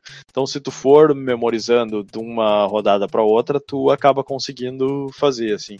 Aí tu tem lá, é, ali se eu não me engano, é, vai ter dois cogumelos, ele te dá um item de cogumelo. Vai ter 10 moedas, ele te dá 10 moedas. Então, cada vez que bate as coisas ali, acho que ele te dá aquele item. Se eu não me engano, era, era isso, assim. E tem dois ou três padrões esse jogo da memória. Se você, tipo, escolhe Hum. uma carta, dependendo de quanto. Assim, se você já sabe, você consegue identificar qual é o padrão e, e é sempre Sim. esses mesmos dois ou três que Sim. sempre vão se repetir. E, e tem uma, um negócio curioso que é, é uma parada secreta, que é um shipcoin. É um, é um navio, tipo aqueles do Bowser, só que ele só tem moeda para tu pegar. E o jeito de, de acionar isso, ele, ele vai aparecer no mapa. É, tu tem que. O número de moedas que tu tem tem que ser um múltiplo de 11. O número de pontos, a dezena do ponto, tem que ser aquele mesmo número, que é o, que é o múltiplo do 11. Então, se for 55 moedas, tu tem que ter. Os teus pontos tem que terminar com 50, vamos dizer. E aí, no final da fase, tu tem que pegar o, o item de terminar a fase quando o tempo tiver num número par. Aí vai aparecer esse esse naviozinho no mapa, tu vai lá e aí é tipo um bônus. Mas eu, eu olhei e disse, cara, por que, que eles se deram trabalho? Porque é muito escondido, assim. Eu não, consigo imaginar como que Peguei uma alguém... vez só isso aí. É, eu, eu nunca vi quando eu tava jogando assim. Eu pensei, cara, como que, que alguém vai descobrir como é que faz isso aí? Tá louco, é muito aleatório. E, e aí no mapa tem os fortes, que é tipo um mini castelo, né? E, e que aí vai ter o Boom Boom no final, que é, um, é uma tartarugona, assim, né? Tipo, tipo Bowser, e aí tu bate nela três vezes, ela tem um padrão de ataque meio assim, o segundo ataque às vezes ela sai voando e coisa assim. E no final da fase aí é o. co- Como é que chama aquela. aquele chefe lá que é. É um tipo um barco voador, né? É um. De airship. é. Eu acho que é isso que eles querem dizer com o Zeppelin na, na âncora. Que é uma fase, às vezes é difícil, assim, né? Tu tem que chegar. Ela é relativamente longa, assim, um pouco mais longa do que as outras. E tu tem que ficar desviando de bala, desviando de ali, né, aquelas balas de canhão, desviando de foguinho e tudo. E no final, daí tu enfrenta o, um dos cupalins, que também é três, três batidas na cabeça e tu ganha e cada um tem um, um ataque diferente. Às vezes eles mandam, tipo, umas argolinhas, um deles tá em cima de uma bola e joga bola em ti e tal. É o clássico, né? Mario, três porradinhas na cabeça ali, que nem no Super Mario World. Exatamente. É, eu- Desses chefes aí, cara, tem, tem alguns assim que eu acho bem, bem diferentes assim, entre, entre, entre eles mesmos, né? Como tu falou e tal. Acho que é o Leme que sobe em cima da bola. É, tem um deles que acho que ele é pesado também. Tem que, tem que tomar cuidado com o peso dele quando ele pula. Assim. Eu não sei Sim. se é aqui ou, ou é, É um só que no cai Mario, no mas acho que chão. já tinha assim. Não, eu acho que tem. Tem um que quando ele bate no chão, tu fica paralisado, né?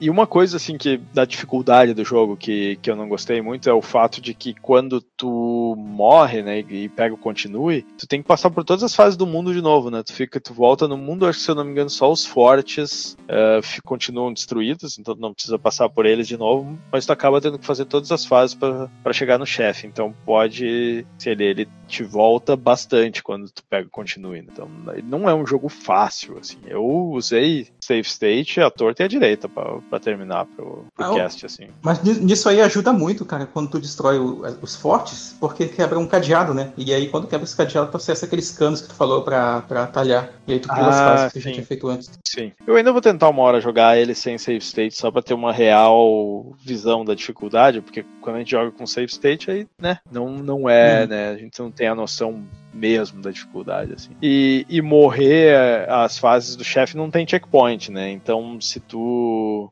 Em geral, as fases eu acho que não tem checkpoint, porque elas costumam ser bem curtinhas, né? Se curtinhas, tu morre no chefe, tu acaba tendo que passar a fase inteira até chegar no chefe de novo, né? Isso é, é um pouco complicado. Né? Bora Mas acho que. Não acho elas tão curtinhas assim, não, viu? Depende da fase, ah. sabe? É que às vezes a sensação é que é longa porque a gente tá morrendo, né? Tinha umas que eu achava longa, mas só porque eu tava morrendo direto mas é, a hora que eu passei, aí ela tinha sido curta. É, é que eu vou te, eu, as pessoas podem voltar a ouvir o Super Mario World, qualquer coisa, mas quem assim não tá afim de voltar a ouvir aquele podcast, eu vou reforçar que eu não consigo correr no Super Mario direito. No Super Mario não, no Mario em geral. Tu não consegue segurar o botão e pular ao mesmo tempo? Não, eu, erro muito fazendo. Eu não sei como é que eu conseguia jogar quando eu era criança, eu juro por Deus. Tudo bem que quando eu era criança eu joguei o 1, né? O Super Mario 1. Mas eu não sei. E eu acho que assim, tipo, era o único jogo que eu tinha. Quase o único jogo que eu tinha para jogar. Então eu tinha bastante tempo para morrer e começar, e morrer e começar 3 milhões de vezes, né? Então acho que isso torna as coisas mais divertidas também, né? Mas eu tenho muita dificuldade, muita dificuldade. Meu Deus, vocês não têm noção. Para jogar hoje, eu acho acho que eu precisaria ter controle adaptado. controle que já fica com o botão apertado ali, né? Do, do de correr. E outro para soltar foguinho, né? Tipo, do, com a mesma função. Mas eu, eu, vejo, tipo, crianças às vezes jogando atualmente e não usando muito é, frequentemente o botão de correr, né? Como a gente já tá meio que acostumado. Eu lembro que a, a versão americana do, do, do, Super Nintendo, por exemplo, ela tinha o botão X e o Y no meio afundadinhos, não, é, é cavados, né? Então o dedo né? encaixava ali na né, ponta dele. Côncavos. Sim, exato. O Famicom não, ele era todo padrãozinho, assim.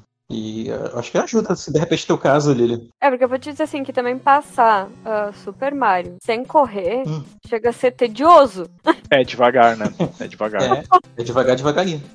Agora eu fiquei pensando também se de repente não era uma questão de controle mesmo, porque tinha o Dynavision, né? E a posição uhum. dos botões era diferente também. Então talvez fosse mais fácil por causa disso também. É, no próprio NES é meio desconfortável, sabe? Tu, porque eles, o botão fica lateralmente, né? Um do lado do outro, né? E aí tu vai ter que botar teu, teu polegar de lado pra poder jogar, segurando o B pra correr e o A pra pois pular. É, né? Pra isso era bom o Turbo Game, que ele tinha os quatro botõezinhos e era a melhor coisa que tinha. O Phantom System, inclusive, tinha os botões trocados. O A vinha antes uhum. do B. Então, dependendo de como você. Qual controle você jogava, era melhor ou pior, mais fácil ou mais difícil.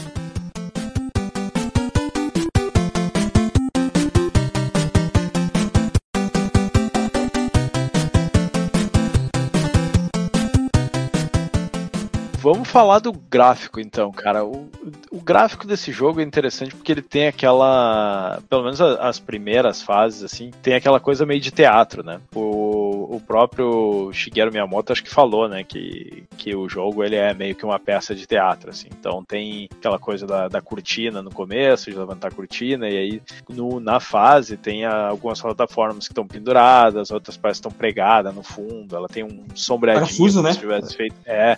E tem fases em que tu, se tu tá na plataforma, tu segura para baixo, ele cai para trás do cenário, assim, é uma coisa muito louca. O, mas no geral, assim, eu acho o gráfico dele ok, mas eu não acho o gráfico dele sensacional para Nintendinho, assim, né? Pera, deixa eu só passar a coisa aqui. Sempre passa ambulância atrás aí, né, cara?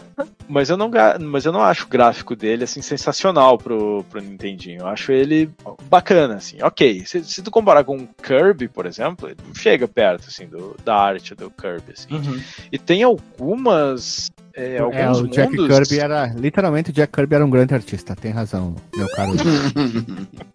Eu achei que Olha, o GZ tava dormindo calado. agora ele veio fazer uma piada. O- E, e tem alguns mundos que eu acho eles bem esquisito a paleta de cor. Tipo, aqueles do, do deserto, ele para mim ele parece que não. Não sei, ele- eu já não acho ele assim muito Mario, aquele, aqueles níveis, assim. E, e É. A, a paleta dele é muito esquisita, assim. Não, Sonic. Bom, tem, o Sonic tem várias é, fases de deserto, eu acho, nos jogos. Mas. É, mas é, é bacaninha, assim. Só muitos cenários é aquele fundo chapado, coisa assim. Tem outros que são mais bonitos, assim. Eu, eu particularmente, recomendo, assim, quem quiser jogar, pega a versão do Super Nintendo All-Star, que eu acho que né, é o mesmo jogo e o gráfico Discordo, é... discordo totalmente. Acho um despendério da sua pessoa na condição humana de DJ. Na condição de DJ, tu tá errado, DJ. Tu não pode falar mal do gráfico. É um dos gráficos mais belo, bonito, esplendoroso do Nintendo. Na minha opinião, lógico, né? Eu tinha Essa que eu ter. vou concordar com o Guilherme, viu? Tinha que desmerecer totalmente a afirmação, mas com o- é, eu tinha que desmerecer tua afirmação e trazer a minha que não quer dizer nada, mas é o que eu acho. Eu acho um dos jogos mais bonitos do Nintendinho. Olha só como somos polêmicos aqui, pessoas humanas. É verdade. Tudo bem, estamos aqui para divergir. Escolha o seu Mas- Guilherme. É, não, o, o- o Guilherme Ferrari. É, mas eu, eu, eu só queria, assim, você falou do Kirby, né? Mas eu acho que o, o Mario ele é um jogo maior do que o Kirby. Se você tá falando na quantidade de telas. Imagina, a gente tem oito mundos, cada mundo com uma porrada de tela diferente. Pra caber isso num cartuchinho de NES, cara, é, teve que sacrificar algumas coisas. E é por isso que eu acho que é um pouco injusto a comparação com o Kirby, que é um jogo que tem muito menos conteúdo, é um jogo mais ainda- curtinho. A figura humana de DJ veio comparar com o do Super Nintendo, mas tá completamente, redondamente enganado. Redondamente É. tudo. Eu entendo como tu tá redondamente enganado, DJ, porque eu estou com uma pança de porca prenha, então eu posso dizer que tu tá redondamente enganado. Mas eu não comparei com o do Super Nintendo, disse que é uma- é uma alternativa. Então, né? isso que eu ia falar. O DJ não, não necessariamente comparou, né? Ele falou, né? Ele recomendou pra quem quer o, o- o gráfico mais aprimorado, né? Mas aí nessa, eu, eu concordo com o Guilherme Ferrari, né? Tipo, ele é um dos gráficos mais bonitos, assim. Eu só vou, vou não exatamente discordar de nenhuma da- das partes, mas eu acho que às vezes falta um pouquinho de cor, né? Mas é a limitação da época e é, é plenamente Mentira! entendível, né? Mentira! Mentira e caluniador! Mentira. É, mentiroso e caluniador. Ah, mas eu Billy. acho assim, por exemplo, é, é, ela- a fase do deserto, ela tem aquela paleta amarelada, a fase- o mundo do gelo tem a paleta toda meio azulada, ah, o mundo 4 lá, que é o do gigante, é tudo meio esverdeado. É, eu acho que ele cumpre bem até, bem demais até em relação à, à proposta dele. E nisso ele, ele e pelos detalhes do- dos sprites e tal. Aí nesse sentido eu acho ele realmente dos mais detalhados. Só que às vezes falta um pouquinho de variação de cor dentro do, do que está sendo mostrado. Tu pega, tu pega, por exemplo, os jogos do Mega Man mesmo, eles têm uma paleta mais variada dentro da, da própria frase, fase. Mas Hum. é, são propostas de jogo completamente diferentes, né? Sim. Não posso opinar muito assim, porque é que pra mim gráfico é muito. Ai, se ele não é gritantemente Subjetivo. feio, é, eu tolero super bem, assim. E tipo, eu não joguei Kirby também pra saber, tipo, poder comparar os dois, né? Mas pra mim é um gráfico bem aceitável, até pra hoje em dia. assim. Aceitável é, assim, não tem nada contra, né? Só não acho sensacional, né? DJ está, Como é que é? Tem, tem até amigos que jogam. DJ está quadraticamente errado nessa opinião. Só falta ele me dizer que o, o nosso querido PUBG 3D é um dos gráficos mais bonitos dos jogos do Play. Maravilhoso. Ux. Viu? Jo jogaço. Opa! Ai, já vi que eu vou ter que gravar Bubsy sozinha nesse podcast. Não, o Bubsy Pelo menos o Super 3D sim. Eu jogo, eu gravo, não tem problema não, joguei muito na, na Uma locadora. completa porcaria. Tenho que, temos que ser sinceros. Existe uma diferença muito grande entre certas coisas. Mas o Bubsy 3D é uma bosta. O remake Quem tá que saiu para. o 3D não é uma bosta. Não, os Bubsy remakes que, sa- que saíram para as novas plataformas, achei ele meio desnecessário. Mas também não é ruim. Os antigos são. hum, Ele é muito anos 90, o Bubs. É aquele cara descolado chato, Ah, sabe? Aquele desenho 90. que sete pessoas gostam, que passavam na TV americana e que logo foi cancelado. É tipo isso aí. Tanto que ele ganhou um piloto que ninguém gostou. Agora, sinceramente, TV desenho. voltando pro Super Mario, né, que é o pauta de hoje, no caso. Quando for Bubs, eu deixo tu opinar sobre Bubs. Eu tô vendo aqui um- uma gameplay, trocando o assunto da, do gráfico. Do. Bubsy? É, do, não, do Mario. Super Mario Bros 3, situando o pessoal assim. Eu fico impressionada como o jogo pode ser muito divertido quando não sou eu que tô jogando. Vira, vira no YouTube Station ele. Cara, a Pô, É. Dá uma né? camisa, peraí, dá uma camisa, hein? Eu virei esse jogo no YouTube Station. Seria uma boa camisa Não. pra nossa Patinou, franqui- patinou no YouTube franquia, Station. não. Como é que se diz quando os, os caras que trabalham com roupa lançam? É uma grife, não é grife? É Grife. é uma grife. grife. Hum. A grife FDB de ser. Hum? Eu acho que inclusive a gente pode acrescentar outra nesse subgênero aí. O jogo fica melhor no YouTube do que comigo. Aí, é- aí é. Vai ser selo novo, né? Melhor no YouTube. É o selo do jogo. Ah, olha Não, aí. é, é, isso daí é bem compatível com não é você, sou eu, né? Uhum.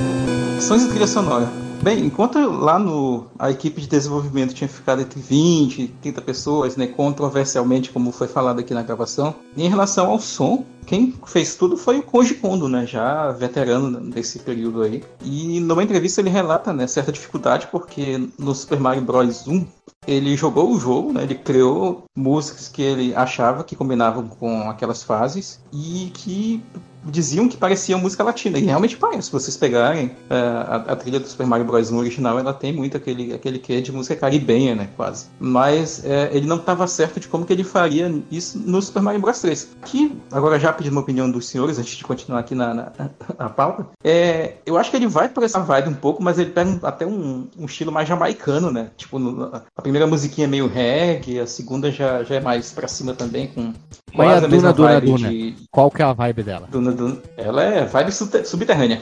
Filha da puta. Droga.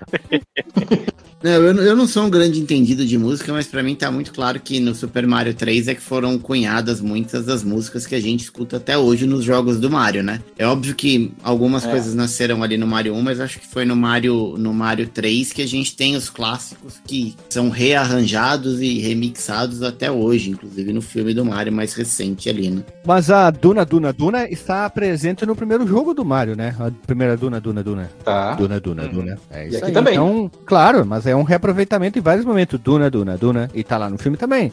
Então, Duna, Duna, Duna é um baita música. É uma das mais legais que tem do nosso Mario querido, nosso encanador mais querido. É a Duna, Duna, Duna. Tem que inclusive dizer que Uhum. no filme eu esperava que eles tivessem colocado mais fiel aos jogos a música. Porque eu comecei assim, cantando as musiquinhas e aí ela trocava de direção dizendo, não. Ele dava só aquele, aquele. Como é que fala, né? Só pra pessoa ter o. aquele Ah. ataque de nostalgia súbito, né? É, como fanservice mesmo, né? Sim, sim. É, mas eu tava tentando descrever o que, que a pessoa iria sentir, né? né? Tu tem aquele. aquele aquela, Calos frio, como diria o né? Chaves. Ele sentiu um calos frio, Exato. um esformigamento, frios. esformigamento na pança. E aí dá isso aí quando toca Duna, Duna, Duna. Plim, Entendeu? É isso aí. E aí o, o Koji Kondo ele fez dois temas base, né? É diferente do que ele fez lá no Mario World, que é basicamente um tema que, que ele vai desdobrando e tal. E ele mostrou esses dois temas aqui pra equipe antes da, deles verem qual eles apro- aproveitariam. E por outro lado ele comenta que a evolução do,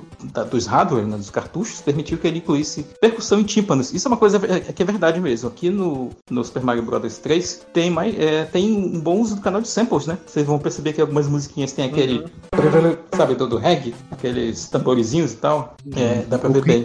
E, e se pareceu o Crash Bandicoot. É, bu- bu- Não, bu- Burger. É Borogodó. quase, quase, quase lá, quase. Como é que é? O Borogodó. Borogodó. O Borogodó, isso nem mesmo. Sabe? Borogodó. E noutra entrevista ele também fala que é sobre não ter, né, colocado música na tela inicial. É verdade, na versão do NES não tem musiquinha na tela título, né? Não, tem Nas não. palavras dele, né? Para nós, não foi uma, uma omissão, foi uma escolha. Nós simplesmente não sentimos que precisava haver música na tela de título. Olha que conceitual. Eu acredito, se não me falha a memória, pode ter ouvido alguns efeitos sonoros que ocorreram lá, mas não me lembro de cabeça. Nesse ponto, pensamos que até o jogo começar, não era necessário ter música na tela de título. Então, simplesmente não tínhamos nada preparado para isso. Pode ser tipo aquela parada de teatro, né? Tá, a pessoa tá se arrumando ali e tal, o- orquestra, né? E aí não, não tem música, né? Depois que aperta start, começa a parada. E o respeitável público, com vocês, Mário e sua turminha da do barulho. Nenhum cara pra falar. não. Pois é, que eu, eu tenho certeza absoluta, cara. Deve ter alguma peça de teatro japonesa baseada nesse, nesse jogo com essa estética, cara. né? Deve ter mesmo. É, eu, eu não sou muito apegado, assim, a, a música desse aqui, porque eu, eu não. Normalmente é mais pela nostalgia, assim, eu- e como eu não joguei ele na, na época, não faz muito tempo, eu não tenho ela muito gravada na cabeça, assim, então não, não tenho alguma música específica que me, que me chama atenção nesse jogo. E ainda assim não são tantas, né, cara? É, meio, que, meio que segue o padrão que tu vai ver no primeiro, no próprio World, né? Tu tem o tema principal do, do Overworld, tu tem o tema das fases mais de montanha, que é o que, eles costumam chamar de Athletic, tem o, o tema do subsolo aí, que é o Duna Duna Duna, tem o tema do Castelos, eles vão, vão reaproveitando ao longo do jogo, né? E claro, né, os, as musiquinhas dos mapas, além de encerramento e tal, mais específicos. Mas no geral é isso aí mesmo. É uma, acho que vale a pena ouvir até fora do jogo, assim, pra quem curte esse estilo assim, meio, meio latino de música que o, a franquia do Mario tem.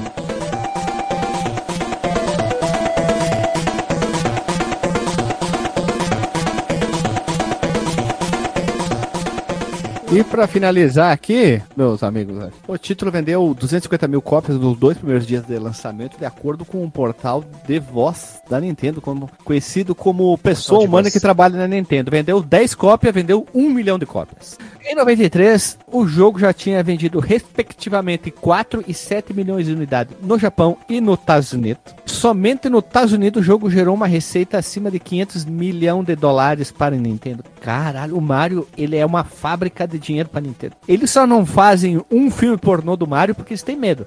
Porque vai saber que se... Mas eles fazem, mas já tem. É, não, a Nintendo autorizada e vai ser que Mario. Até 2011, Super Mario Irmãos 3 continuou sendo o jogo doméstico não empacotado mais lucrativo até o momento. Empacotado quando vinha incluso com um jogo dentro da caixa. cartuchinho avulso. Também chamado de bundle. Bundle. E Exato. Bundalelê, isso aí. Bunda Lelê. E por fim, Super Mario Bros. novamente foi um sucesso para a Nintendo, né? Isso aqui não precisa dizer, né? A cada console novo da Nintendo, diferente onde vai sair, o pessoal já fica ansioso para ver qual será o próximo joguete do Mario. E após o nosso querido Mario Chapéu, ou conhecido como Mario Rui Chapéu, não temos mais nenhum jogo do Mario, Mario assim, top pica das galáxias pro Switch. Ou temos, pois eu não tenho o controle Switch. Como Console. O Odyssey, né? Temos o Odyssey. Odyssey o Odyssey. é- Eu falei o quê? não. Certeza. Eu falei outro nome, né? Não sei. Como assim? Dudu. Eu falei Odyssey, Mario Odyssey mesmo? Falou não. Eu falei Mario Rui Chapéu, é isso. Não, eu tava esperando mais de sinuca quando tu falou isso. É, porque o cara usa chapéu e tem o Rui Chapéu da Sinuca. Vamos lá, roda aqui.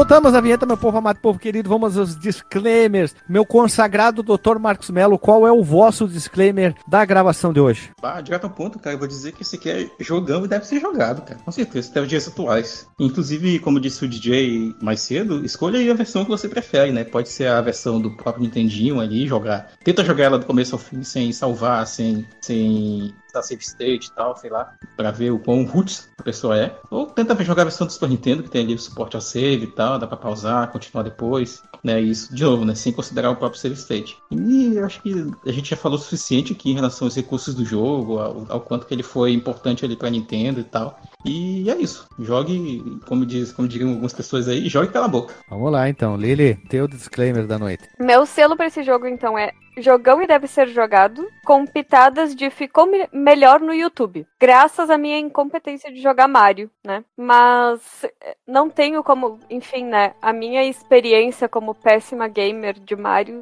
não, não pode, de forma alguma, interferir no jogo em si, né? Porque, e na importância, enfim, que ele tem e na quantidade de, como diz, variabilidade nesse Super Mario Bros 3 que eles incluíram. Então, por isso que eu recomendo realmente quem, quem gosta e quem não gosta também, acho que deve experimentar. E se você é tão ruim quanto eu, jogando Super Mario, Mario e afins, por favor, deem um crédito pra ele no YouTube que vocês vão ver que tem potencial. Meu, não ouvi isso, mas vamos lá. Tu, Hash. É, eu não poderia discordar mais da Lilia, mas enfim, é jogão e tem que ser jogado para mim sem dúvida e digo mais, eu vou além, para mim é o melhor jogo do Nintendinho, da era 8 bits assim. É uma realmente é uma obra de arte. Eu considero assim o Mario 3 um dos jogos que subiu a a régua, a prateleira da indústria dos videogames como um todo. Eu acho que depois de Mario 3 as coisas começaram a realmente ficar mais sérias quando o assunto é videogame. E até hoje eu acho que é um dos melhores jogos do Mario de todos os tempos. Sempre ficou entre ele e o Mario Galaxy. Para mim é o melhor Mario 2D de todos os tempos e ponto. Eu só não sei se é o melhor de todos no geral. Então eu sou muito fã. Eu acho que se você ainda não, não conhece, comecem pela versão do NES. Depois experimentem a do Super Nintendo, que também é, é muito boa. Ou do GBA também, né? A do GBA também. É o Advanced 4, se eu não me engano, no GBA. Isso, 4. Uhum. Vamos lá. Tu, DJ, disclaimer. É, bom, vamos lá. É, jogão tem que ser jogado, com certeza. Não, não, não vou disputar isso. É, tem umas leve nota ali de bonitinho, mas ordinário. Apesar de eu não ter achado muito bonitinho, fica mais no ordinário. não sei que jogue no Super Nintendo. Fui execrado pela minha opinião lá. Mas é, preciso tentar jogar ele mais seriamente sem save state para ter uma real noção da, é, da dificuldade. Assim. Mas tive, tive dificuldades em, em alguns momentos, tanto que usei save state rewind como louco para chegar no final. Assim. Então, por isso a, as notas ali de, de bonitinho, mas ordinário.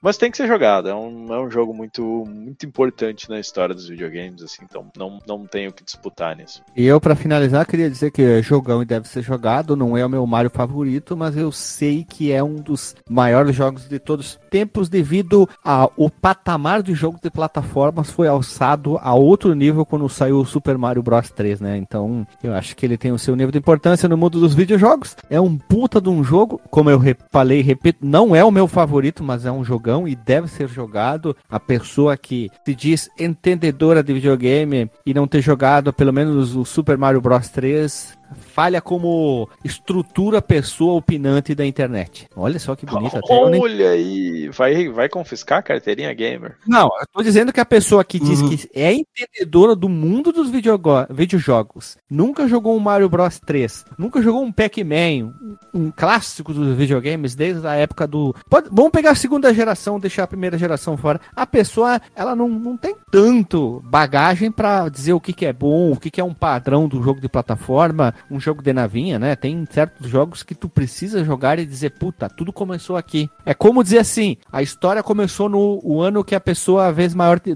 18 anos, antes de aquilo não importa, nada existiu. Só existe o que o que tem na vida dele. Tipo, como tu diz, DJ, a pessoa chega a estar um pouquinho tonta porque o mundo gira em volta dela.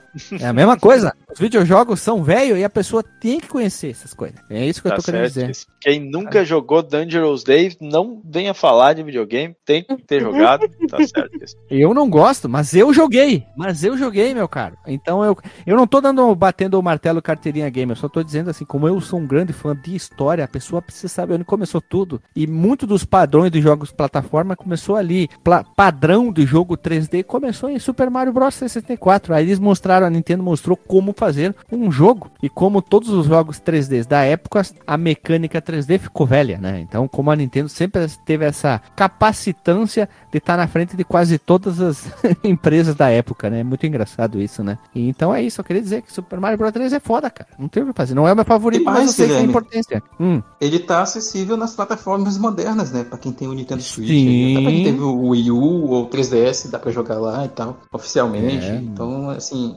desculpa não tem, né?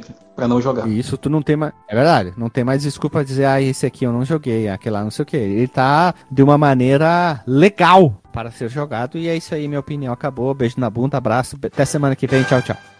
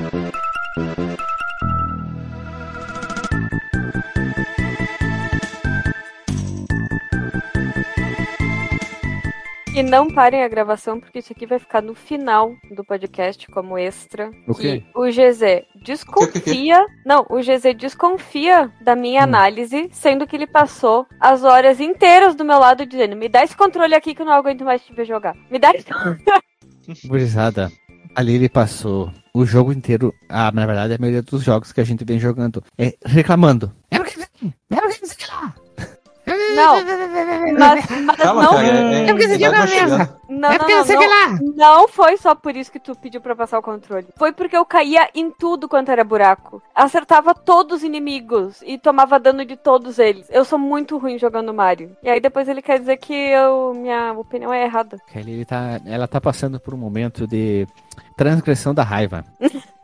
então, é, é- tem, que, tem, que, tem que dar todo o, o seu tempo ao tempo. A menina precisa descansar, precisa relaxar. Aí é por isso que eu quero que ela jogue um joguinho de tiro, uma coisinha aqui. Aí ela bota pra fora todo o seu lado raivoso, rancoroso, do ódio, né? Então, Ah. é, é isso aí. Eu acho que tem que dar, dar pra Lily aqueles jogos, de- aqueles walk simulator, assim, sabe? Que são mais tranquilos. Gone Home. É... Não, mas ela joga. Não, ela joga aqueles joguinhos diferentes lá que ela fica super calma, Flower. tipo Fi- é, Fire, não sei o que. Isso aí é bom. Eu não gosto de jogar esse jogo aí porque não dá pra matar gente, né? Então ela gosta de jogar esse jogo. Ela fica mais calma. Eu não sou punido, nem xingado, ofendido nesse, nesse ínterim. Então eu fico feliz também, né? Me ajuda um pouquinho.